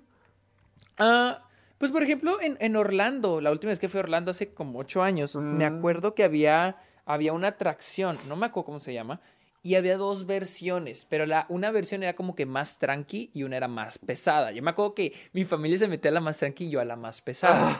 este, entonces yo creo que así, de esa manera, o sea, yo creo que de esa manera funcionaría. O sea, ¿Qué te onda? subes ¿Qué- a una fila, te, digo, te formas en una fila o te formas en otra. Y son dos versiones, soy, soy interesante. A ver, yo, yo tengo una pregunta para ti con esto. Si pudieras as- hacer una película... ah, en No un- mames, igual- eso, eso también te iba a preguntar. A ver, yo, yo te lo pregunté primero. Quiero que me digas, si pudieras convertir una película en algún juego, en una montaña rusa, ¿qué sería? Hasta incluso puedes inventarte otra cosa como lo del escape room o si conoces algo. Fuck, no sé, güey. Eh, ¿Sabes? Ahorita, mira, aquí yo hace rato le compré un peluche de Scooby-Doo a, a Luisa y aquí lo estoy viendo. Algo de ¿Por qué le Scooby-Doo. encanta tanto Scooby-Doo? Pues sé que No tiene sé, que ver le con la primera. Scooby-Doo. No sé, no sé, pero a mí me gustaría. un- oh, Estaría padre un- una atracción de Scooby-Doo, pero no que no tenga que ver con las películas ni con algo. O sea, que tenga que ver como que una historia nueva. Ya es que tenemos la historia del chupacabras o la historia Oh. de alienígenas, algo así. O sea, que sí, Ok. ya es que hay como que películas de Scooby-Doo animadas y que tratan de una historia. Estaría padre que escribieran una especialmente para una atracción de Scooby-Doo. Como lo hicieron con Mm, el, el- el cortometraje de Trek, el del fantasma de Lord Farward, que es Ah, una atracción en Universal en ya 3D. sé. Sí, sí, sí, sí, sí. Sí, entonces estaría padre que hicieran algo así con Scooby-Doo y, e hicieran una montaña rusa, una, una... O sea, y que contaran una historia, porque, pues, en- por ejemplo, en Disneyland así es, las atracciones cuentan como que historias, desde que hace, for- te formas en la fila. Y este, y estaría padre, algo, algo de Scooby-Doo estaría chido. Ah, Mm, eso sería- estaría padre ver vez- todos los monstruos, algo así. Sí, tal vez algo de bueno. Tarantino, aquí que estoy viendo el póster de Django. De Tarantino, a lo mejor por todo el universo de Tarantino, por todas las películas. Sí, sería padre una Eso atracción. cool. Una, una, una sola atracción de todo. todas las o sea, películas que te pero, pasen pero por- bien, pero bien podrías hacer un parque. ¿De Digo, Tarantino? no es que- sí, no creo que sea exitoso, pero creo que. Ay, Sí, o sea, no creo que sea muy exitoso un parque de Tarantino, pero, pero estaría interesante un parque de atracciones así con todos. Tienes el, el, el lado western donde vas a tener Django, este, los ocho. ah, de- donde de puedes montar, donde y- puedes y- disparar. y Kill Bill y luego tienes en otro lado algo más como de crimen como algo o como por ejemplo un área como de ciudad algo como Competencia Los Ángeles de es más no puedes tener una sec- puedes tener una sección de la de Cali- de Los Ángeles y que Ah. sea Pulp Fiction que sea Reservoir Dogs Once Upon a y Time. sea Once Upon a Time in Hollywood incluso puedes meter este mm, También Jackie Brown, ¿no? Jackie Brown también Jackie podría Brown entrar en ahí. Los Ángeles, creo. Death Proof. Death Proof podría Death entrar en la parte de western, porque Death Proof es en, es en Austin, Texas. Entonces, puede entrar en la parte de O western. a lo mejor podría ser también. así como un, un tour. ah, Ya es que a Tarantino le gusta mucho el cine en general. A, a lo mejor así como una atracción que sea como entrar al cine y que tenga que ver con Death Proof. Porque Death Proof es muy cine B, muy cine antiguo. Oh, Entonces, así- sí, sí, sí, sí, Sería sí, como. la- estaría padre la- la- la- entrar a un cine para la atracción y que te metas a, al mundo del cine B. Estaría padre. Sí, estaría- esa padre, sí, estaría, sí suena chido. Es sí una suena- buena sí idea. suena- Oye, ya tenemos un Universal. Aquí Ya estamos. sé, ya tenemos un parque de atracciones. de Diseñamos un Tarantino. parque entero en media hora. Pero sí, honestamente no siento que sea, no vayas, no siento que sea muy, este, eh, muy ah, exitoso porque tendría que ser como que parte de una, de un parque Fan. que ya exista, como por ejemplo Sí. en el de Harry Potter, el de Harry Potter que ya está dentro de la Isla de las Aventuras en Universal. O sea, el, el de Harry Potter no es un parque solo por sí mismo, o sea, es parte de Universal Studios. ¿Crees que una tierra de que sea un parque de Harry Potter funcionaría? Yo siento que sí, como por ejemplo lo que están haciendo ahorita con Nintendo Land. Eso se me antoja mucho ir. Pues ya, ya hay de Harry Potter en Universal. No, no, no, pero me refiero así totalmente de Harry Potter, no solo como una parte de, a lo mejor expandirlo de que sea un parque entero de que, ay, sí, Pues, tenemos el castillo de ah, Hogwarts, pero o sea, también a lo sí, mejor sí. bosques, O sea- el bosque prohibido, Mm, o, o los campos de Quidditch, donde puedes ver a gente Oh, jugar, cositas así, cositas así. Ah, Tal vez, tal vez estaría padre. Porque te digo, eh, Universal tiene que Hogwarts, pero es más como una. Como está ahí nada más, pero no es como que puedas entrar. Puedes entrar, la, la atracción es dentro de Hogwarts, pero entras por otro lado y, otra, y obviamente es como que bodega. O sea, abajo hay una bodega y tú entras y está adornado, ¿no? Pues ese- Sí. Perdón que le rompa su ilusión, pero sí es, ¿no? También en Disneyland. Ah, pero en realidad no estás entrando al castillo de Hogwarts. Ah, o, o, por ejemplo, hay, ya hay Hogsmeade. Hogsmeade sí, en realidad es Ah, Hogsmeade. es cierto, es o, o el, o el Callejón de Agón también. ajá, pero sí estaría padre lugares. como dices. No, pero esos ya están en Universal. No, no, pero todavía expandirlo más. O sea, piensa en más Sí, yo lugares siento de, que- de Harry y expandirlo. Es que eso siento que son los tres lugares principales, pero siento que sí habría potencial para expandir Hogwarts, para crear un Hogwarts, Crear una Hogwarts. versión de Hogwarts. Pero Ah, siento que estaría- también estaría como que medio complicada crear Hogwarts. Ah, ya, ya, así sí. como parque. Pero está padre, está padre la idea. Sí, está padre, está padre la idea. Mm, Yo, Todo eh, bueno, estuvo bueno. Eh, hay que hacer una atracción como It's Small World, pero de la dictadura perfecta, que te demuestre toda la corrupción de México. Oh, oh, eso estaría muy bueno. Estaría muy chingón. Estaría, muy chingón si es cierto. Está muy padre eso de Small World. Ah, versión Historia de México. Versión Historia de México. Ve- versión, versión Historia de México, pero así mostrando la verdad, la neta. La neta, eso, está- eso estaría Sí. padre. Se me estaba ocurriendo que estaría muy chistoso. Sí, sí estaría muy padre, ¿eh? Sí, sí, oh, sí te la Muy rifaste corrupto el mundo es. Para que veas. ya tengo jingle y todo. ya, sí, no mames. No, sí está buena, sí está buena. Gracias, gracias. Pero pasemos a la siguiente noticia, que se nos Vamos, está pues. acabando el tiempo. Ay, sí, a la siguiente noticia. Ayer, esto es rápido, esto es rápido, no es como para dejar en claro algo. Ok, este Ayer no lo vi. salió ver. un, como que un anuncio Oh, que de la- si, no- Bruce si no es, Willis, si no es película, donde- es esto. Do- donde Ya aparecía Bruce fregado. Willis. Ajá. Ya sé. Y venía el hashtag Die Hard is back. Entonces la gente, todos están de que no mames, va a haber una sexta entrega de Die Hard. Pero no, amigos, al parecer es solo un anuncio de baterías de carro. Eso es todo. Esa es la noticia. Esa es la noticia. Así que ¡Qué horrible! Ya, para- Mira, con, con ya esto, ah, ya, ya con esto ya sabemos que Bruce Willis le vale totalmente Die Hard, le vale la carrera, le vale todo. No le importa. Sí. No le importa. Estoy viendo el comercial ahorita mismo. Estamos hablando de que ah, es el papel que será el papel que él puso en, en fama a Bruce Willis. Mm, tal vez. no Será, sé. o al menos que lo lanzó al popular. Es su, pap- es su papel más conocido, así que. Yo creo que sí, sí es cierto. eh, no manches, o sea, llegar a hacer batería, comerciales de batería de carros, no, esto sí se nota. Este, ahorita que estábamos discutiendo de Robert De Niro, a lo mejor debimos haber discutido la, la carrera de este sujeto, porque estoy viendo el, el comercial y está haciendo todo lo de Die Hard. Está pasando por las ventilaciones, está atravesando ventanas, ya están atropellando, Dios santo. Qué vergüenza. O sea, ah, canijos, ¿es el mismo? Porque yo vi una donde nomás está caminando. No, sé si es No, no, yo... eh, No, yo, yo estoy viendo un corto de dos minutos. Oh, no, entonces, ah, entonces no lo vi Deja- ese. Yo vi uno más Te cortito. lo mando. Porque ya ahorita ya agarró su batería de carro. Ya, ya está en una limusina eh, eh, escapando de los malos. Te lo acabo de mandar. Oh, ya lo, ya aquí ya lo estoy viendo. O sea, está padre. Está muy padre en general. O sea, si lo ves de la perspectiva de fan, decir, oh shit, eh, Die Hard está de regreso, qué cool.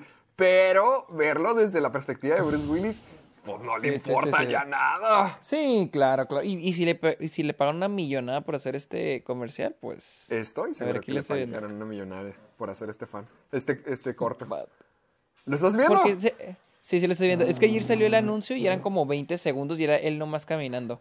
Ah, Pero- a lo mejor nomás iba por la pila y ahorita ya, ya la consiguió. Sí, ya, ya vi. Fue como cuando, fue cuando este, este, ay, ¿cómo se llama? Jeff, Jeff, este, Jeff Bridges puso lo del Gran Lebowski y todos de que no mames, va a Ah, haber secuela de Big. Lebowski. Y nada más era una, era una, un anuncio de un vino, un tequila, o un- Leche. no sé, un licor. Pero y, y no está está combinado tan- con Sex and the City. Ese no está tan mal porque no ves a Jeff Bridges ser eh, The Dude cada cinco años y explotándolo ya con películas malas, ¿no? Sí. Ah, sí, claro, es claro. como cuando claro, Jesse y. Walt salieron en el comercial de, ay, de los Emmys o de los Oscars, no, del Super Bowl, algo así. ¿Te acuerdas de que eh, Bryan Cranston y... Oh, no y me el- acuerdo. No, de que no eran Jesse y Walt, pero eran, estaban los dos juntos y tenían como una farmacia o algo así. A ver, déjame, espera. um, uh, Bryan Cranston. Es que siento que hay, eh, es que siento que Bruce Willis entra a la categoría de actores que tienen un papel icónico y de ahí ya brincaron a hacer cierto tipo de películas donde no son ese personaje, pero es como que un retrato, una imagen, un contraste, una copia de ese personaje. Por Sí. ejemplo, hace poquito vi una que se llama Death Wish. No la vi, pero sé Wish. de la existencia Ah, de esa película. Sí, sí, sí. ¿Y, y qué tal? donde sale Bruce Willis. No, o sea, no Sí. la vi, o sea, simplemente sé que existe. Pero, por ejemplo, también tenemos Survive the Night, que son las más nuevas, o sea, te estoy diciendo así, películas nuevas. Y son películas donde eh, ah, son personajes como, como su personaje John McClane en, en Sí, Die tipo Hard. malo. ¿Y sabes a quién le, ¿y sabes a quién le pasó esto también? Es a, este, a... chingada madre, que se me olvidó. la el que, el, el que sale en... De hecho, tiene ahorita mismo una película en cines. No, Liam Neeson. Liam Neeson. Ah, Siento desde que. también él. O sea, estamos hablando de que Liam Neeson salió en la lista de Schindler. Mamón, salió en la lista de Schindler. Y, y siento que desde que hizo Busca Implacable, Taken, Ya, se siento que se, se encasilló con personaje Pero- de. Es más, imagínate qué tan encasillado está. O sea, porque a partir de Taken empezó a hacer pe- películas de acción donde es este personaje, este eh, ya retirado, soldado, policía, espía, lo que tú quieres, y luego tiene que volver a, por alguna razón, tiene que volver a hacer ese Por jale, ¿no? alguna razón. Ah, y, siempre son películas de acción malas, ¿no? Es más, imagínate qué tan encasillado está que hay una película en este momento en cines, aquí en Estados Unidos y en México, que se llama Honest Thief, en español se llama, ok, la traducción así exacta es A ver. eh, ladrón honesto, Honest ¿sí? Thief. Honest Thief. ¿Sabes cómo se le puso en México? Eh, un tipo de cuidado. Perdón, pe- digo, pe- peor. Ve- ¿Cómo? ve- venganza implacable, mamá. Usó la palabra implacable, güey. ¿Cómo les Para que obviamente relaciones Con venganza Implacable, implacable con que es la implacable. quinta película. Exactamente, obviamente no tiene nada que ver, pero y, y- y de hecho yo sí pensé cuando vi cuando vi que ese era el título en español dije, ah chinga, será de, de Taken, será algo que tenga que ver y no, no, simplemente en español No. sí le pusieron venganza implacable, o sea, entonces es como que ya es como que ya esos actores ya se, se encasillaron con Pero, esos ese tipo de papeles. Es el, el, el género, el cheque que, visa- que es fácil de hacer. O sea, ¿por qué les gustará tanto encasillarse? Porque yo lo mismo pienso de Liam Neeson, de que hizo películas muy, muy buenas. Hasta fue Qui-Gon Jinn y ahorita nomás hace películas de acción. Y Bruce Willis yo siento que es el peor de todos porque él, él le vale. O sea, él puede hacer películas para para directas a DVD y va a estar bien. Ahorita la, la última película que hizo este año, Hard Kill, tiene 0% en Rotten Tomatoes. 0%. Fuck. De hecho, tiene, tiene tres películas de... Cuatro películas de 0% en Rotten Tomatoes en los últimos dos años. No mames, neta. Sí. eh. Bruce Willis, ¿verdad? Bruce Willis sale Hard Kill, 0. 10 Minutes Gone, 0. Acts of Violence, 0. Airstrike, 0. Y todos suenan igual. Todas películas de acción para tu abuelo el domingo por la tarde en el canal viejito. Pinche mamón. sí, no, no, no sé, pero siento que sí, estos son un cierto tipo de actores que ya, Bruce Willis ya sí su carrera se enfocó en este tipo de cosas. Porque veo que le... Es que hay cosas que sí le gustan. Por ejemplo, Looper y luego este Moonrise Kingdom. Hay, es que sí le llama la atención y sí se esfuerza y es un buen actor. Yo siento que es muy buen actor. Pero le vale. O sea, ese sí, yo ese sí le veo la cara que le vale. Sí, sí, sí, sí, lo mismo, igual pienso que ya es como que le da igual. Siento que también como, como Nicolas Cage, pero siento que no está encasillado en un tipo de película, ¿cierto? Que él nomás hace como que, hasta se ve que va a estar bien cagada, la voy a hacer. Ándale, Entonces- Nicolas Cage es la versión buena. Sí, pero vamos, vamos a avanzarle. Vamos avanzando. Ah, se anunció que va a haber un revival de Dexter, la serie de Dexter, para HBO Max. Este, Héctor me dijo que la pusiera, porque ninguno de los dos la ha visto. No. Ninguna. Pero la es que tengo, tengo una propuesta con... Bueno, no una propuesta, pero tengo... Que, a ver, quiero ponerlo en la mesa. Ah, Es que eh, yo- espera, espera, espera, espera, espera, espera. Perdón, pues nomás para, nomás para, este, para corregirme, creo que no es para HBO Max, es para Showtime. Ah, sí, sí, sí, es para Showtime. Ok, sí, no es para HBO Max, para Showtime. Mira, a mí lo que me sorprende con esto es, no, porque nunca he visto Dexter, pero es esa clase de, co- de comedias, de películas que siempre veías los comerciales en FX o cositas así y sabes que Sí. existían, como Prison Break o The Ah, Office sí, en su sí, claro. momento. Entonces, a mí lo que me sorprende es que De- Dexter tuvo un mal final. Yo he escuchado, yo me sé el final. Oh, ¿en ¿Quieres que serio? te lo cuente? Ah, sí, no pienso verla, pero sí, Sí, de hecho estaba leyendo que tiene muy mal final. Sí, porque no, o sea, no, no te lo puedo decir al 100% porque no conozco la serie, pero creo que al final, en así cosas bien tensas, Dexter desaparece y termina siendo, no sé si un leñador o al menos tiene el look de leñador y desaparece, o sea, totalmente se va. Y eh, yo que no entendía la serie, se me hizo un final muy pobre y toda la gente se estaba quejando mucho de, del final. Entonces, a mí lo que me sorprende de todo esto es que imagínate, imagínate un programa, caricatura, lo que tú quieras que te haya gustado de hace cinco años, hace seis años, y, y que tenga un regreso. O sea, imagínate que algo que haya terminado. Imagínate que mañana anunciaran el capítulo especial de Lost y ahora sí te expliquen qué es lo que pasó al final. Porque también Sí, Lost claro. también tuvo un final controversial. O sea, se me hace un- muy curioso todo eso, que Pues regrese de esta manera. es- siento que es muy similar a lo que pasó con Twin Peaks. Siento que es similar a lo que pasó con El Camino. Ah, no siento que tanto con el camino, porque siento que hasta cierto punto el camino, el final de Breaking Bad fue muy satisfactorio. Muy, muy satisfactorio. Y el camino fue como que ahí les va algo extra. Algo que, que o sea, nadie espera como que. Nadie estaba pidiendo algo más de Breaking Bad. Y todos nos lo dieron. Pero por ejemplo, Sí. Twin Peaks me acuerdo que quedó en un cliffhanger muy cabrón. Y por problemas con producción, o sea, porque ABC canceló la serie, ya no ordenó más temporadas.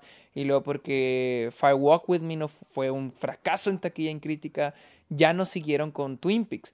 Y fue hasta el 2017, pues, de que se estrenó la que es considerada el Limited Special Event o la tercera temporada que muchos llaman en, en Showtime, de hecho, fue en Showtime. Entonces, ah, y hay muchos, y cre- creo que a partir de Twin Peaks vienen otros revivals. Por ejemplo, ya va a venir el revi- eh, va a haber un especial de The West Wing en HBO Max. Ah, Yo no he visto The West Wing. este... Jeff... Eh, ¿Qué? No, no sé si sale Jeff Bridges. No, no, No, de, de este. Jeff Daniels, tú dices. Jeff Daniels, sí. Es él, ¿no? Ah, no, el que sale, no sé si Jeff Daniels sale. Yo nunca he visto The West Wing. Según yo sí. Pero el que sé que sale es este Martin Sheen. Ah, Sí, ah, ah, sí, ya me estaba confundiendo. Sí, sí, sí, sí, sí, es cierto. Sí, Sale o sea- también Alison Jane y toda la cosa. Sí, déjame ver. Sí, no, no, no. El- Ah, creo que el que y lo crearon es- Sorkin, tu amiguito. Sí, sí lo creo. O- creo que el que tú estás diciendo es de Newsroom, creo. Sí, creo que Newsroom creo se que llama me, el me de... confundí. Sí, sí, sí. Entonces va a haber un revival para HBO Max. Bueno, un como un especial de The West Wing.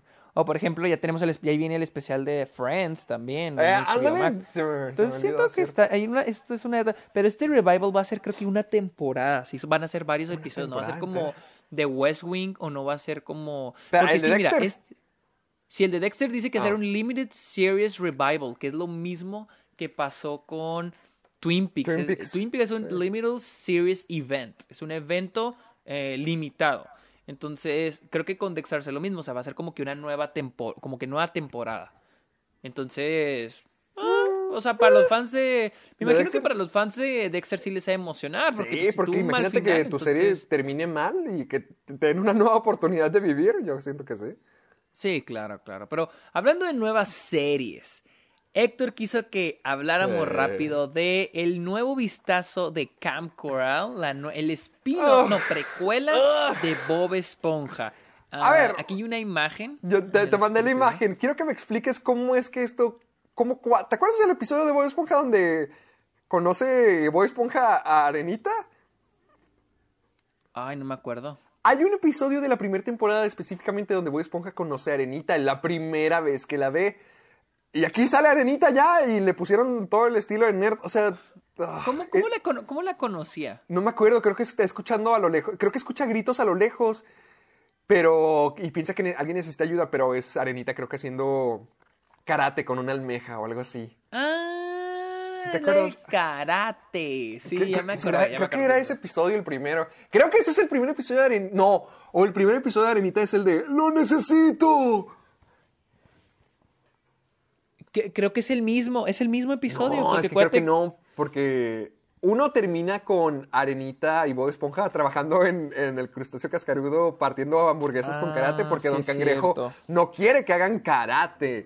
Y el otro es de que Patricio le dice, ¡El meñique, Bob! Oh, sí es cierto. Entonces creo, Creo que, que... creo que ese es el primero, porque siento que es como que la forma de conocer a Arenita. Porque no sabía que necesitaba agua Bob Esponja. Entonces yo creo que ese es el primer episodio. Donde sale. Oh, cuando... Sí, mira, aquí ya lo tengo.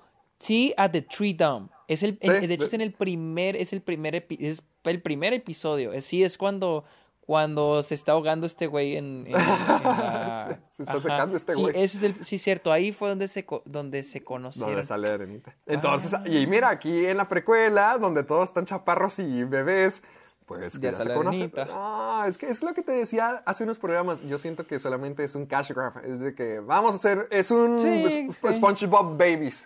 Es eso. Porque Sí, porque en realidad los estoy viendo y.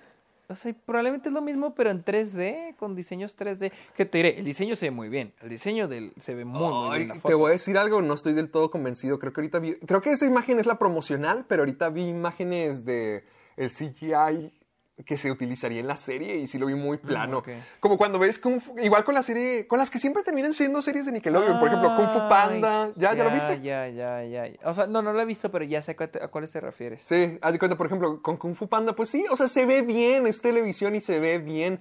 Pero en el caso de Bob Esponja, lo mismo que decía hace años, Steven Hillenburg peleó mucho y era muy protector de su personaje para que precisamente esto no pasara, para que no lo explotaran, para que no lo franquiciaran, para que no sacaran contenido basura.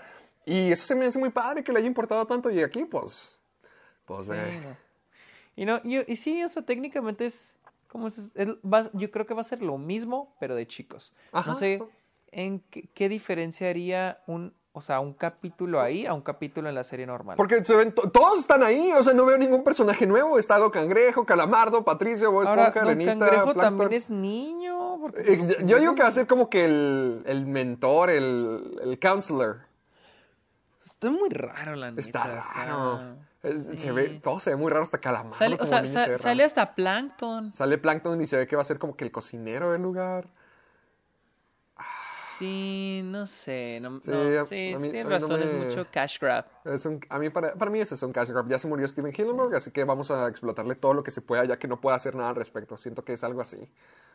Sí, lo sé. Pero bueno, hablemos rápido del nuevo reparto, el nuevo reparto más bien de la nueva película de Adam McKay, director de Vice y este ah, The Big Short. Ah, tu amigo. Oh, viene un reparto Ay, pero ¿de qué? ¿De qué vas? muy Ah, pesado. Tengo que ver. o sea, la, la otra vez casi ponía Vice, porque ya le quería dar una oportunidad para ver si ya me caía mejor, pero no la he visto todavía. Mira, estoy viendo aquí el reparto, nomás que la- creo que el, el link que te mandé no lo tiene completo. A porque ver, sí ver, se. O sea, ¿Cómo? Don't Look Up se ver. llama la nueva película. no sé. ¿De qué va? ¿Sabes de qué va a tratar? No, ni idea, pero el link que me mandaste, Leonardo DiCaprio, Meryl Streep y Timothy Chalamet, eh, joint stars, started cast of Adam McKay's Don't Look Up. Así que creo que así se va a llamar. Sí, así que el reparto, Cast. pues les digo, como escucharon a Héctor, aquí ya te lo tengo, todo el reparto. A ver. Ah, también sale... Va a traer a Leonardo DiCaprio, a Meryl Streep, a Kate Blanchett, Jonah Hill, Hamish Patel, Timothy Chalamet, Ariana Grande, Kid Cudi, Matthew. Perry y Tomer Sisley.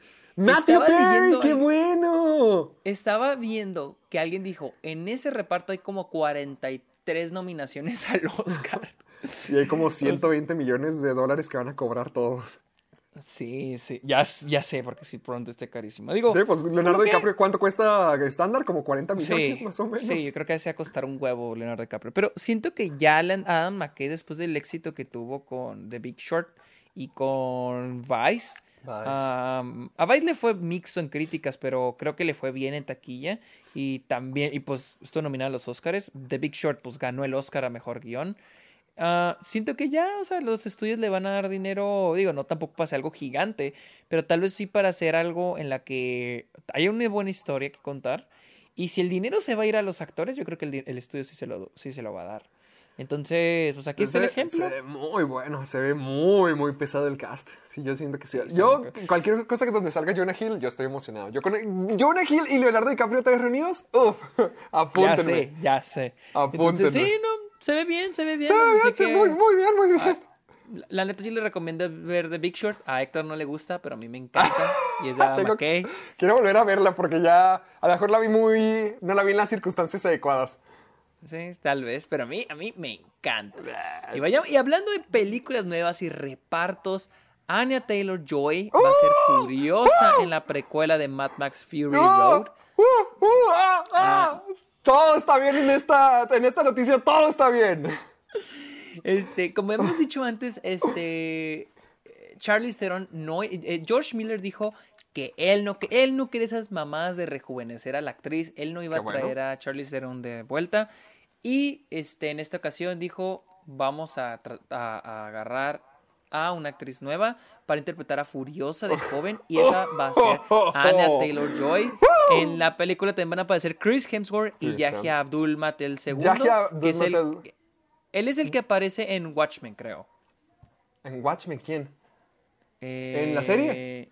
Sí, en la serie. Ah, ok. creo. perfecto, No lo conozco. Creo, creo. Déjame, checo. No me quiero, no la quiero cagar. Ah, sale en Aquaman, de hecho. Y sale ahí en The Trial y en The Trial of the Chicago 7. También sale. ¡Ah! ¡Ah! ¡Mr. Manhattan! Eh, Sí, ¿no? Creo, eh, creo que spoileaste Watchmen acá. ¡Oh, no! ¿Eh, ¿Es en serio? Eh, sí, pero bueno. spoiler. anyway. ¿lo vas a borrar? Eh, aquí, aquí Ah, chingados, bueno, pero ya, bueno. ya, ya pasó un año. Me hubieras dicho que era Black... eh, Es, Manta, es Black Manta en Aquaman, me hubieras dicho... Yo no he visto, yo no he visto Aquaman, yo no he visto Aquaman, pero en fin, en fin, este. Uh, que la fregada. Ah, yo, no es el sabía- yo nomás reparto había y- visto una imagen del todo azul. Maldita sea. Este, bueno, es que sí, o sea, es que es como ahí, ya, ya hay imágenes, no creo que es, ajá, no creo, no sé si cuente como spoiler, honestamente, así que no te sientes tan mal, pero bueno, yo creo que ya sabemos que Héctor está feliz con esta noticia, ya lo Sí, notaron, sí, sí, que sí, sí, todo está muy bien. Pobre Chris Hemsworth, yo siento que Chris Hemsworth es una joya, yo siento que se merece una mejor carrera de varias de las cosas que ha hecho, entonces Ay, sí, ¿en serio? Sí, se me hace, se me hace un buen actor y se me hace, se me hace muy carismático, siento que tiene mucho potencial para cosas muy padres y, y siento que él también se Oh, compromete no se me mucho. Sí, por ejemplo, No para. The Heart of the Sea, la de Moby Dick, ¿la viste? Ah, sí, sí, sí, cierto, sí la sí vi. la vi y está muy gacha, no me gustó, pero fue, Ah, a ¿en eso me refiero. No me gustó, se me hizo Yo me aburrida. que a mí sí me entretuvo, pero la vi hace años. Ah, es que a mí se me hizo un poquito aburrida, pero sí vi el compromiso de Chris Hemsworth porque perdió como 20 kilos, ya estaba de que esquelético para, para poder hacer el papel y como que él sí quiere, siento que sí tiene mucho potencial, pero... echa ganas. Le echa ganas, siento que de hecho es como de esos actores que su... Por, por Thor y también por su guapura, siento que por eso ya está un poquito trabado con algunas cosas, entonces me Mm, gustaría. ok. Por ejemplo, con lo que hizo con Hombres de Negro, ay, esto es- ugh. Y él era muy bueno en esa película, él fue la parte más carismática de esa película. Entonces siento que se merece ya otra franquicia, otra película, otro material aparte de Avengers que lo, que lo saquen a relucir. Yo, yo, yo cuando decía que estaba bien me refería a Anna Taylor-Joy. Ah, no, yo, no, yo mencioné, mencioné un poquito a Chris Hemsworth porque siento que también, o sea, me alegra mucho todo el cast porque todos me gustan. Black Manta, el, el- ay, bueno, el actor de Black Manta, Yahya Abdul Maten II, me gustó mucho. Chris Hemsworth también me agrada bastante. Va a regresar George Miller. Anya Taylor-Joy va a ser mi furiosa. Esta película... Sí. oh, que sea como los Oscars reparto. otra vez. Y el Oscar es Mad Max. yo, o sea, yo no sé, Chris Hemsworth me da igual, pero yo siento que el- el- para el... O sea, te digo porque no sé a quién va a interpretar Chris Hemsworth, pero Anya Taylor-Joy va a interpretar un papel Sí, honestamente muy importante. O sea, honestamente para mí, Furiosa es el, es el Es el protagonista de Mad Max. Es el protagonista ajá, de Mad Max. Entonces, siento que era importante saber quién iba a, a interpretar a Furiosa en la precuela. Y, Y la neta. Es buena, es, buena, es buena elección, la neta. Es la mejor elección del universo. Así que vamos a la última noticia antes Última de noticia pasar al tema, tema, esta semana. porque ya duramos hora y Disney, media.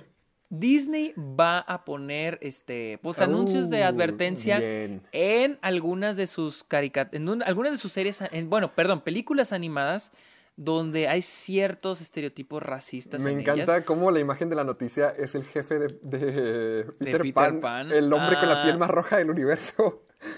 Un, un spokesperson de Disney dijo que dice que creen que lo correcto no es eliminar esas películas, también porque son películas muy populares, pero dicen, sino este que la gente, que la gente esté, se dé cuenta que, que estuvo mal, que estuvo mal y está mal lo que, lo que hay en esas películas, los eventos. Por ejemplo, aquí ah, estaba leyendo cuáles son las películas que le van a quitar. Por ejemplo, en Peter Pan, Ah, Sí. Digo, las, las estaba leyendo y digo, oh, su puta madre, no me acordaba. Ah, O sea, sí, están muy- sí están medio cabroncitas. Mira, por ejemplo, en, en Peter Pan es la escena donde salen los nativos americanos. Ah, Ayer me puse a buscarla en YouTube y, hijo su puta madre, sí está, sí está racista, la neta. ¿Sí? Me imagino Sí, que han de fumar la pipa de la paz. No me acuerdo, yo, Sí, Peter Pan sí, original. sí, sí. eh, Sí, de, de hecho en- sí. Ah, el, es que el problema, muchos dirán de que, ay, pero es que no es racista. Sí es racista, porque es, es un estereotipo que se sí, le tiene, es, así es como... parte de la época. Ajá, y es un estereotipo que se le tiene a los nativos americanos, así como nosotros los mexicanos nos quejamos que nos ponen lo el bigote, el sombrero, El sombrero, el- el caballo, poncho. que comiendo tacos, o sea, es lo mismo con los nativos americanos y tristemente nosotros mismos también tenemos esa imagen de los nativos americanos, de los nativos, pues, también los indígenas en México, de que no saben hablar bien, porque bueno, en el caso de, de en Estados Unidos, de que no saben hablar bien el inglés, de que son salvajes, de que tienen una cultura así muy salvaje, muy diferente. Y no, o sea, es lo que nos han mostrado las películas. Y estaba viendo ayer el el- la, la escena es en Peter Pan y... Oh, su pinche madre. Dije, no mames, este pedo sí está medio racista, cabrón. Dije, no mames. ¿Qué, qué- qué Sí, otra hay? Vi que Dumbo. Otra va a Dumbo me ser- imagino que va a ser los cuervos, ¿verdad? Sí, yo, yo nunca he visto Dumbo, o sea, nunca le he visto. Y leí que hay Oh. una escena de unos cuervos Sí. que están bailando y, y asimilan a, a, a- a from- a personas negras, algo así. Tiene que ver algo con algo con un Jim Crow. No sé qué tenga que ver eso. ¿Qué- qué era vi Jim que, Crow? que- ok, Jim Crow, para lo que no sé, de hecho hice un ensayo sobre eso la semana pasada. Ah. Jim Crow, durante la época Oh, de la shit. segre- es más, durante la época de la, de la esclavitud, Madre Ah, santa, estoy viendo Jim Crow. Está alguien- horrible esto.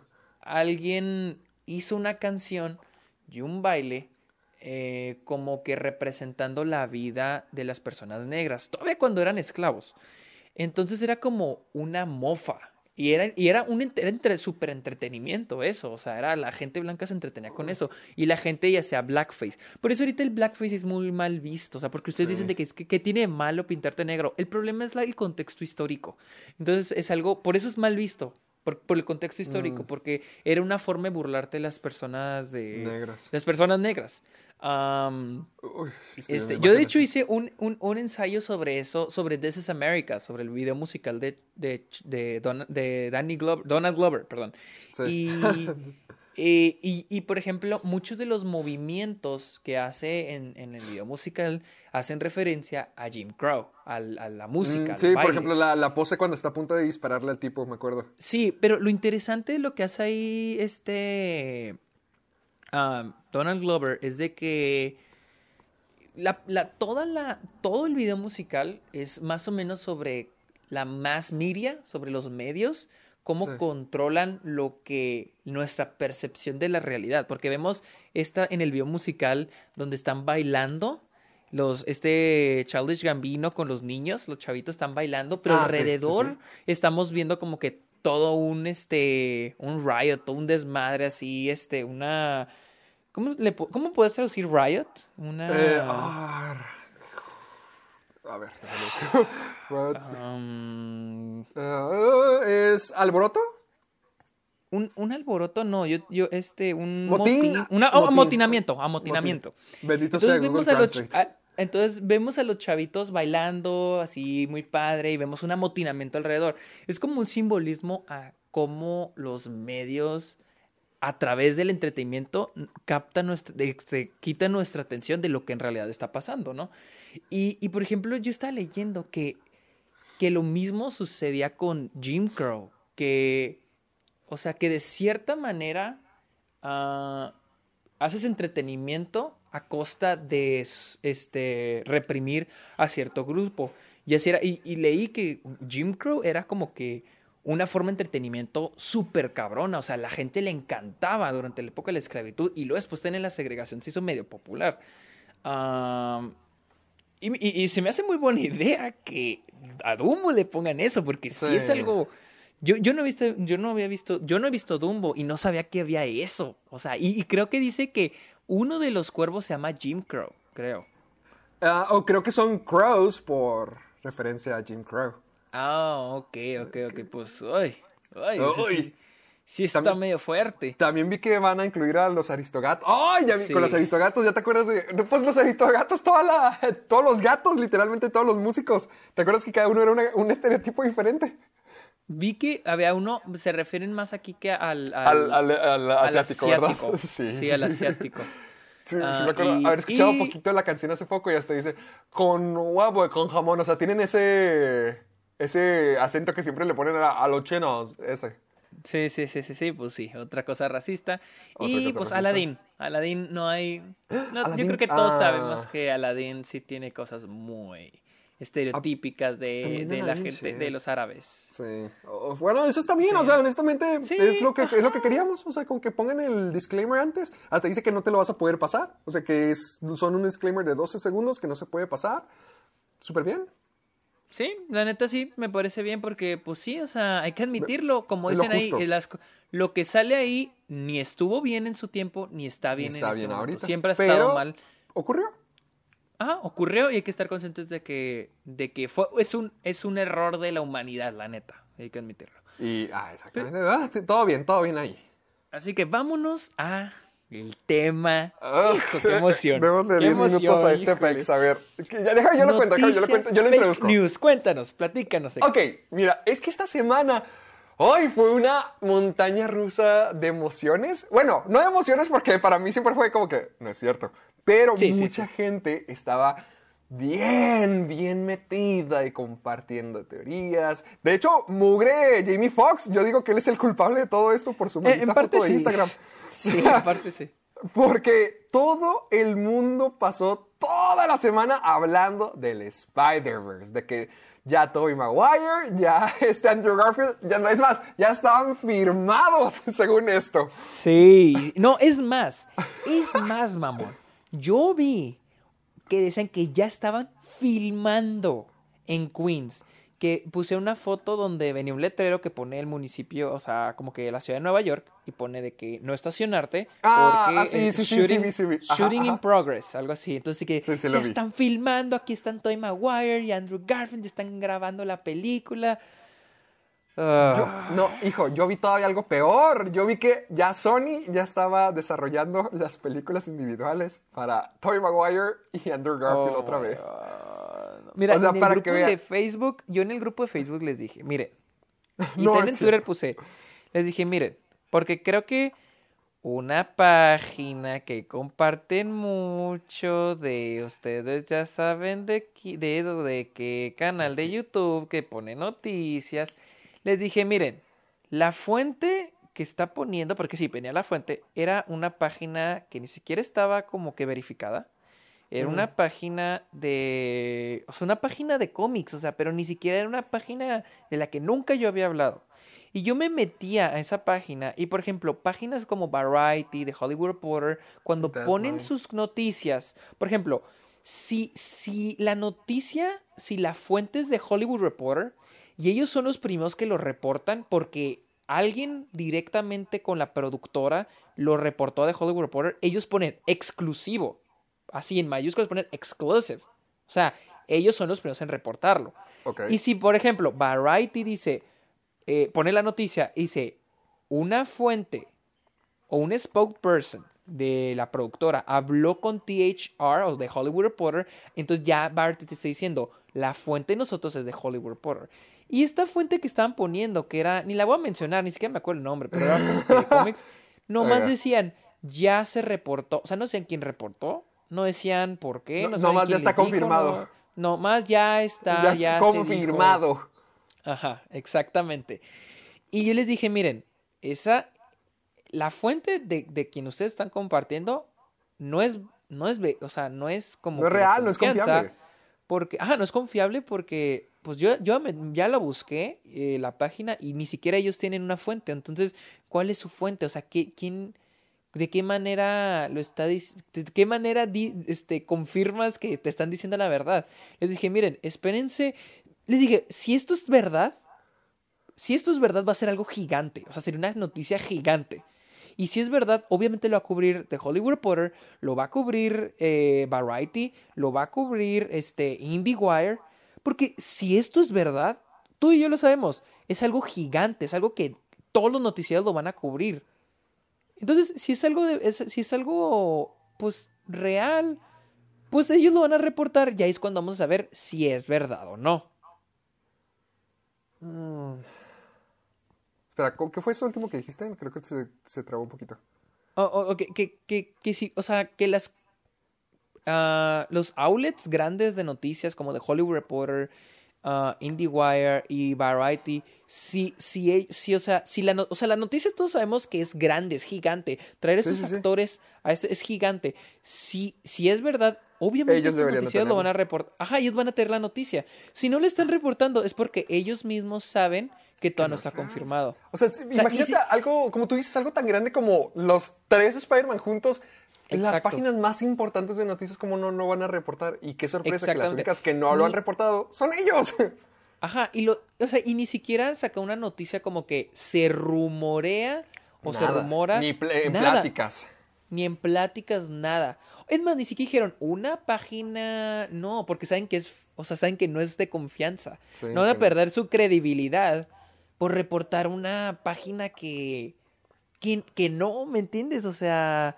De hecho, ¿qué Entonces- fue lo que ahorita te dije al comienzo del programa que te dije que, que pusiéramos, pero no encontramos en ningún lado? Ay, ¿Qué la de. Oh, la de gorilas. La de gorilas. Ah, ah, ok. La- por ejemplo, ahorita, de hecho, en este mismo programa he estado viendo varias noticias también que sale de que Gorilas va a sacar su producción de la película con Netflix. Ahorita nos metimos a buscarlo. Nadie lo tiene confirmado. De hecho, puras páginas mexicanas o latino, de Latinoamérica son las únicas que estaban hablando al respecto. Nadie de Estados Unidos, nadie de que de hecho esté relacionado con el tema. Nada. No, en ningún lado lo encontré. Busqué gorilas. Solo vi que gorilas a sacar, no sé, un video, no sé qué. O sea, yo no ya sé que quieren a sacar una película, pero, o un documental o algo así, pero me meto a, a, a- a internet y veo El Sol de México, Informador, GQ Spain, pero no veo nada de las páginas reales como Variety, The Hollywood Reporter, Deadline. Nadie está ni siquiera hablando de eso. Entonces, eh, creo que, como dice Sergio, es muy fácil simplemente agarrar algo que a la gente sabes que quiere, que les da hype, que les encantaría ver y decir, nomás poner una, un post con una imagen, dos símbolos de exclamación y que diga confirmado, Exacto. rumores y, y- es más, con que lo y, con que confirmado en mayúsculas. En mayúsculas. Con que pongas eso en mayúsculas y pongas un asterisco o algo que llame la atención, nomás tienes que rumorearlo, porque no te apures, la gente se va a encargar de hacerlo real. Ya sé, exacto. De hecho, vi un crítico de cine que en Twitter puso de que esos rumores de, de Spider-Man, de los Spider-Mans, este. eh, O sea, porque dice, puso de que nadie, nadie de confianza lo está diciendo, pero si llegan a tener, si llegan a tener razón, es como, aquí es donde aplica la frase de hasta un reloj, ¿qué? Hasta un reloj Ah, caray. descompuesto puede dar, Eh, la- puede atinarle la hora. Ah. ¿Mande? Nada, nada, nada, ok. Sí, el de, el de hasta un reloj que no funciona, un reloj que no da bien la hora, puede no- atinarle no- a la hora una no vez al día. eso. Sí, o sea, dicen, o sea, le bien le pueden atinar, puede que sí es cierto, pero pues no, al parecer Sony ya dijo que no, que hasta el momento, al menos para Spider-Man 3, no está eso en planes. Yo digo que sí es un plan, yo digo que sí. Yo, ah, es que no sé si ya sea efecto por todo lo que he llegado a ver, pero yo siento que, al menos además de que sí lo quiero ver, que creo que es el punto clave para que Spider-Man siga evolucionando, porque pues ya va a salir del MCU, que, de que nomás le quedan las apariciones en los eventos de masivos, pero que todavía yo digo que todavía quieren seguir utilizando este personaje, porque Amy Pascal ya es que tenía el plan de que no, que se reúna con Venom y seis siniestros y lo que sea. No sé qué vaya a pasar después con Spider-Man, pero yo siento que sí quieren mezclar universos para llevarse Spider-Man hasta Sony, pero no porque suene lógico o porque suene padre o como si fuera el siguiente paso, significa que no, pues ya, es, esto es lo que va a hacer. Es la comunidad de Internet quien se ha encargado de darle más fuego a estas Sí, cosas. claro. Y, y de hecho ha sido todo un viaje porque no, que ya está confirmado, no, que ya están filmando, no, que, que van a tener su propia película individual. Ahí es donde te das cuenta, de hecho, ya solamente es gente queriendo meter la pata y queriendo crear hype de la nada. Sí, así que queremos, queríamos hablar de este tema porque noticias dio mucha falsas, risa a los dos. dijimos, y porque noticias falsas siempre van a haber. Sea, así que tal vez hasta para como elección, ¿no? Para aprender algo, porque se puede aprender algo, ¿no? En el Club de los Amargados, es de que siempre sean críticos con lo que lean. Todo, con, críticos con todo, películas, series, libros, noticias, o sea, piensen, ¿por qué debo de creer esto? O sea, ¿cuál es la fuente de esto?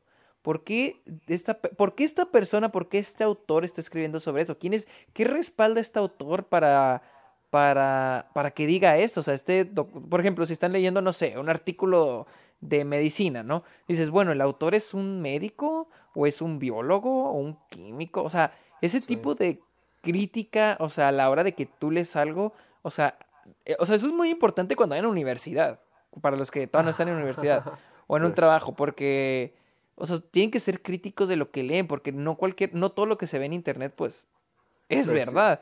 De hecho, creo que hace poquito estaba viendo que en Facebook está corriendo un video, le está platicando a Héctor, donde se vea, no vi el video, donde sea que secuestraban a Ah, unas ah, chavas, sí, creo, ajá. o algo así, y, y pues cada quien en México, en su ciudad, decían de que este video fue tomado, por ejemplo, nosotros en Delicias, fue tomado en Delicias, o por ejemplo la gente de Chihuahua, fue aquí en Ciudad Chihuahua, este, y tengan cuidado, no sé qué, y al último resultó que todo el mundo está compartiendo el video, o sea, pues para que se cuida la gente, ¿no?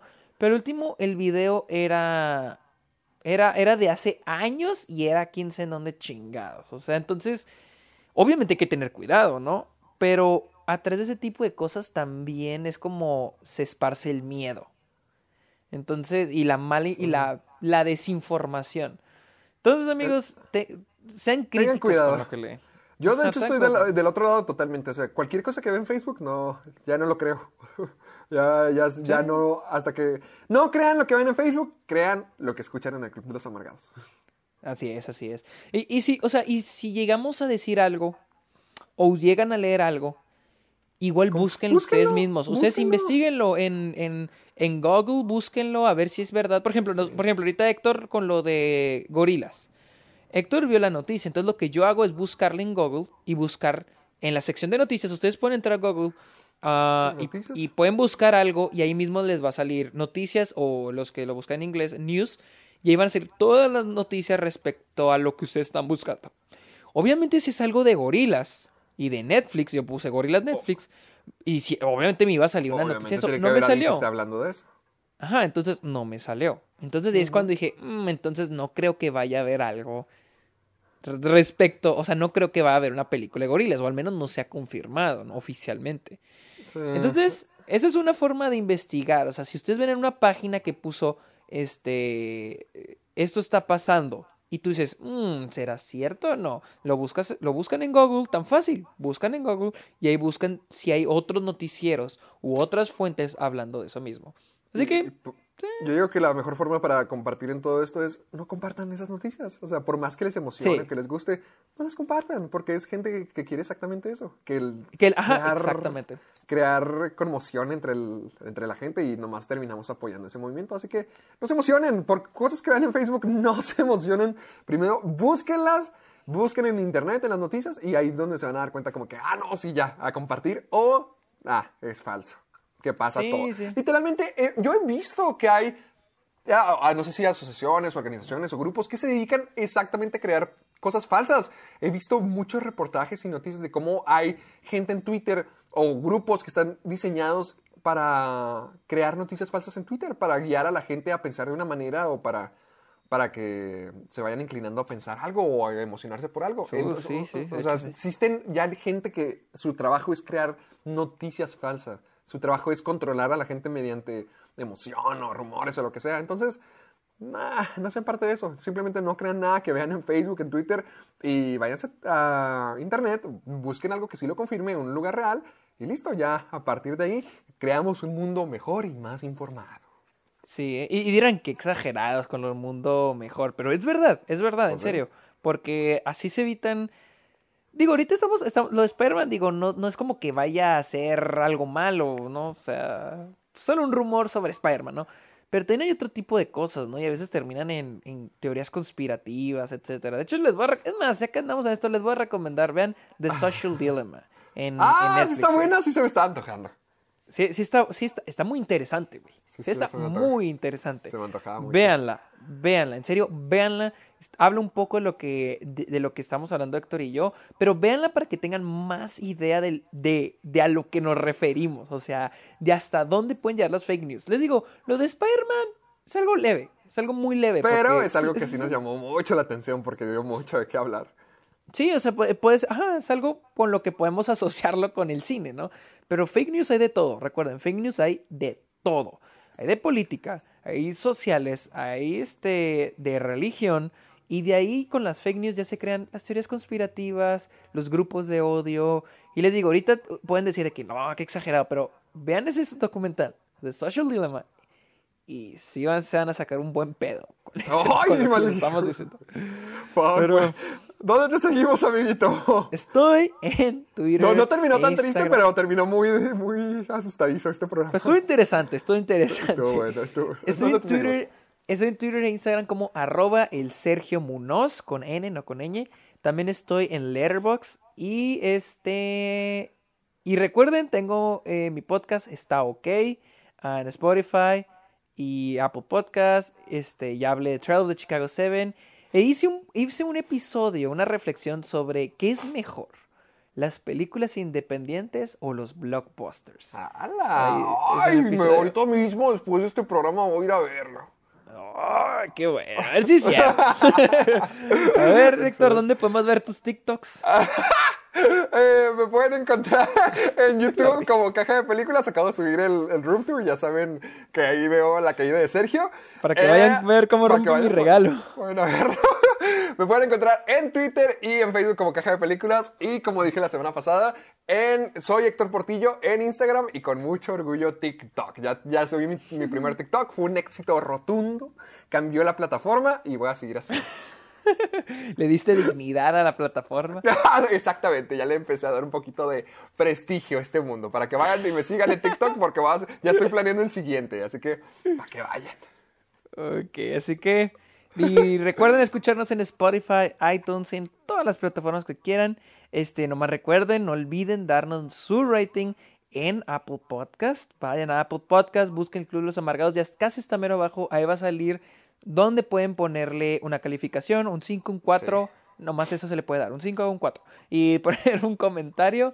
Y recuerden usar el hashtag Soy Amargado para, para ver todos sus memes, sus comentarios, sus Todo, preguntas. O si, o como nos dijimos ahorita, si nos equivocamos en alguna noticia, díganos, díganos, digan de que no, ¿sabes qué? Este, en esta noticia se equivocaron, es tal actor el que va a interpretar al tal, o no, es que la razón por la que dijo esto el creador de The Voice fue por esto otro. Díganlo, se vale, se vale. Y a, mí- y a mí me gusta, me gusta porque pues, eso nos mantiene a todos mejor informados. Va, me gusta Así cómo que- suena. Excelente. Yo Yo creo que hasta aquí llegamos, amiguitos. Nada más nos falta. No, nada, nada. Así que, bye. Bye. Bye.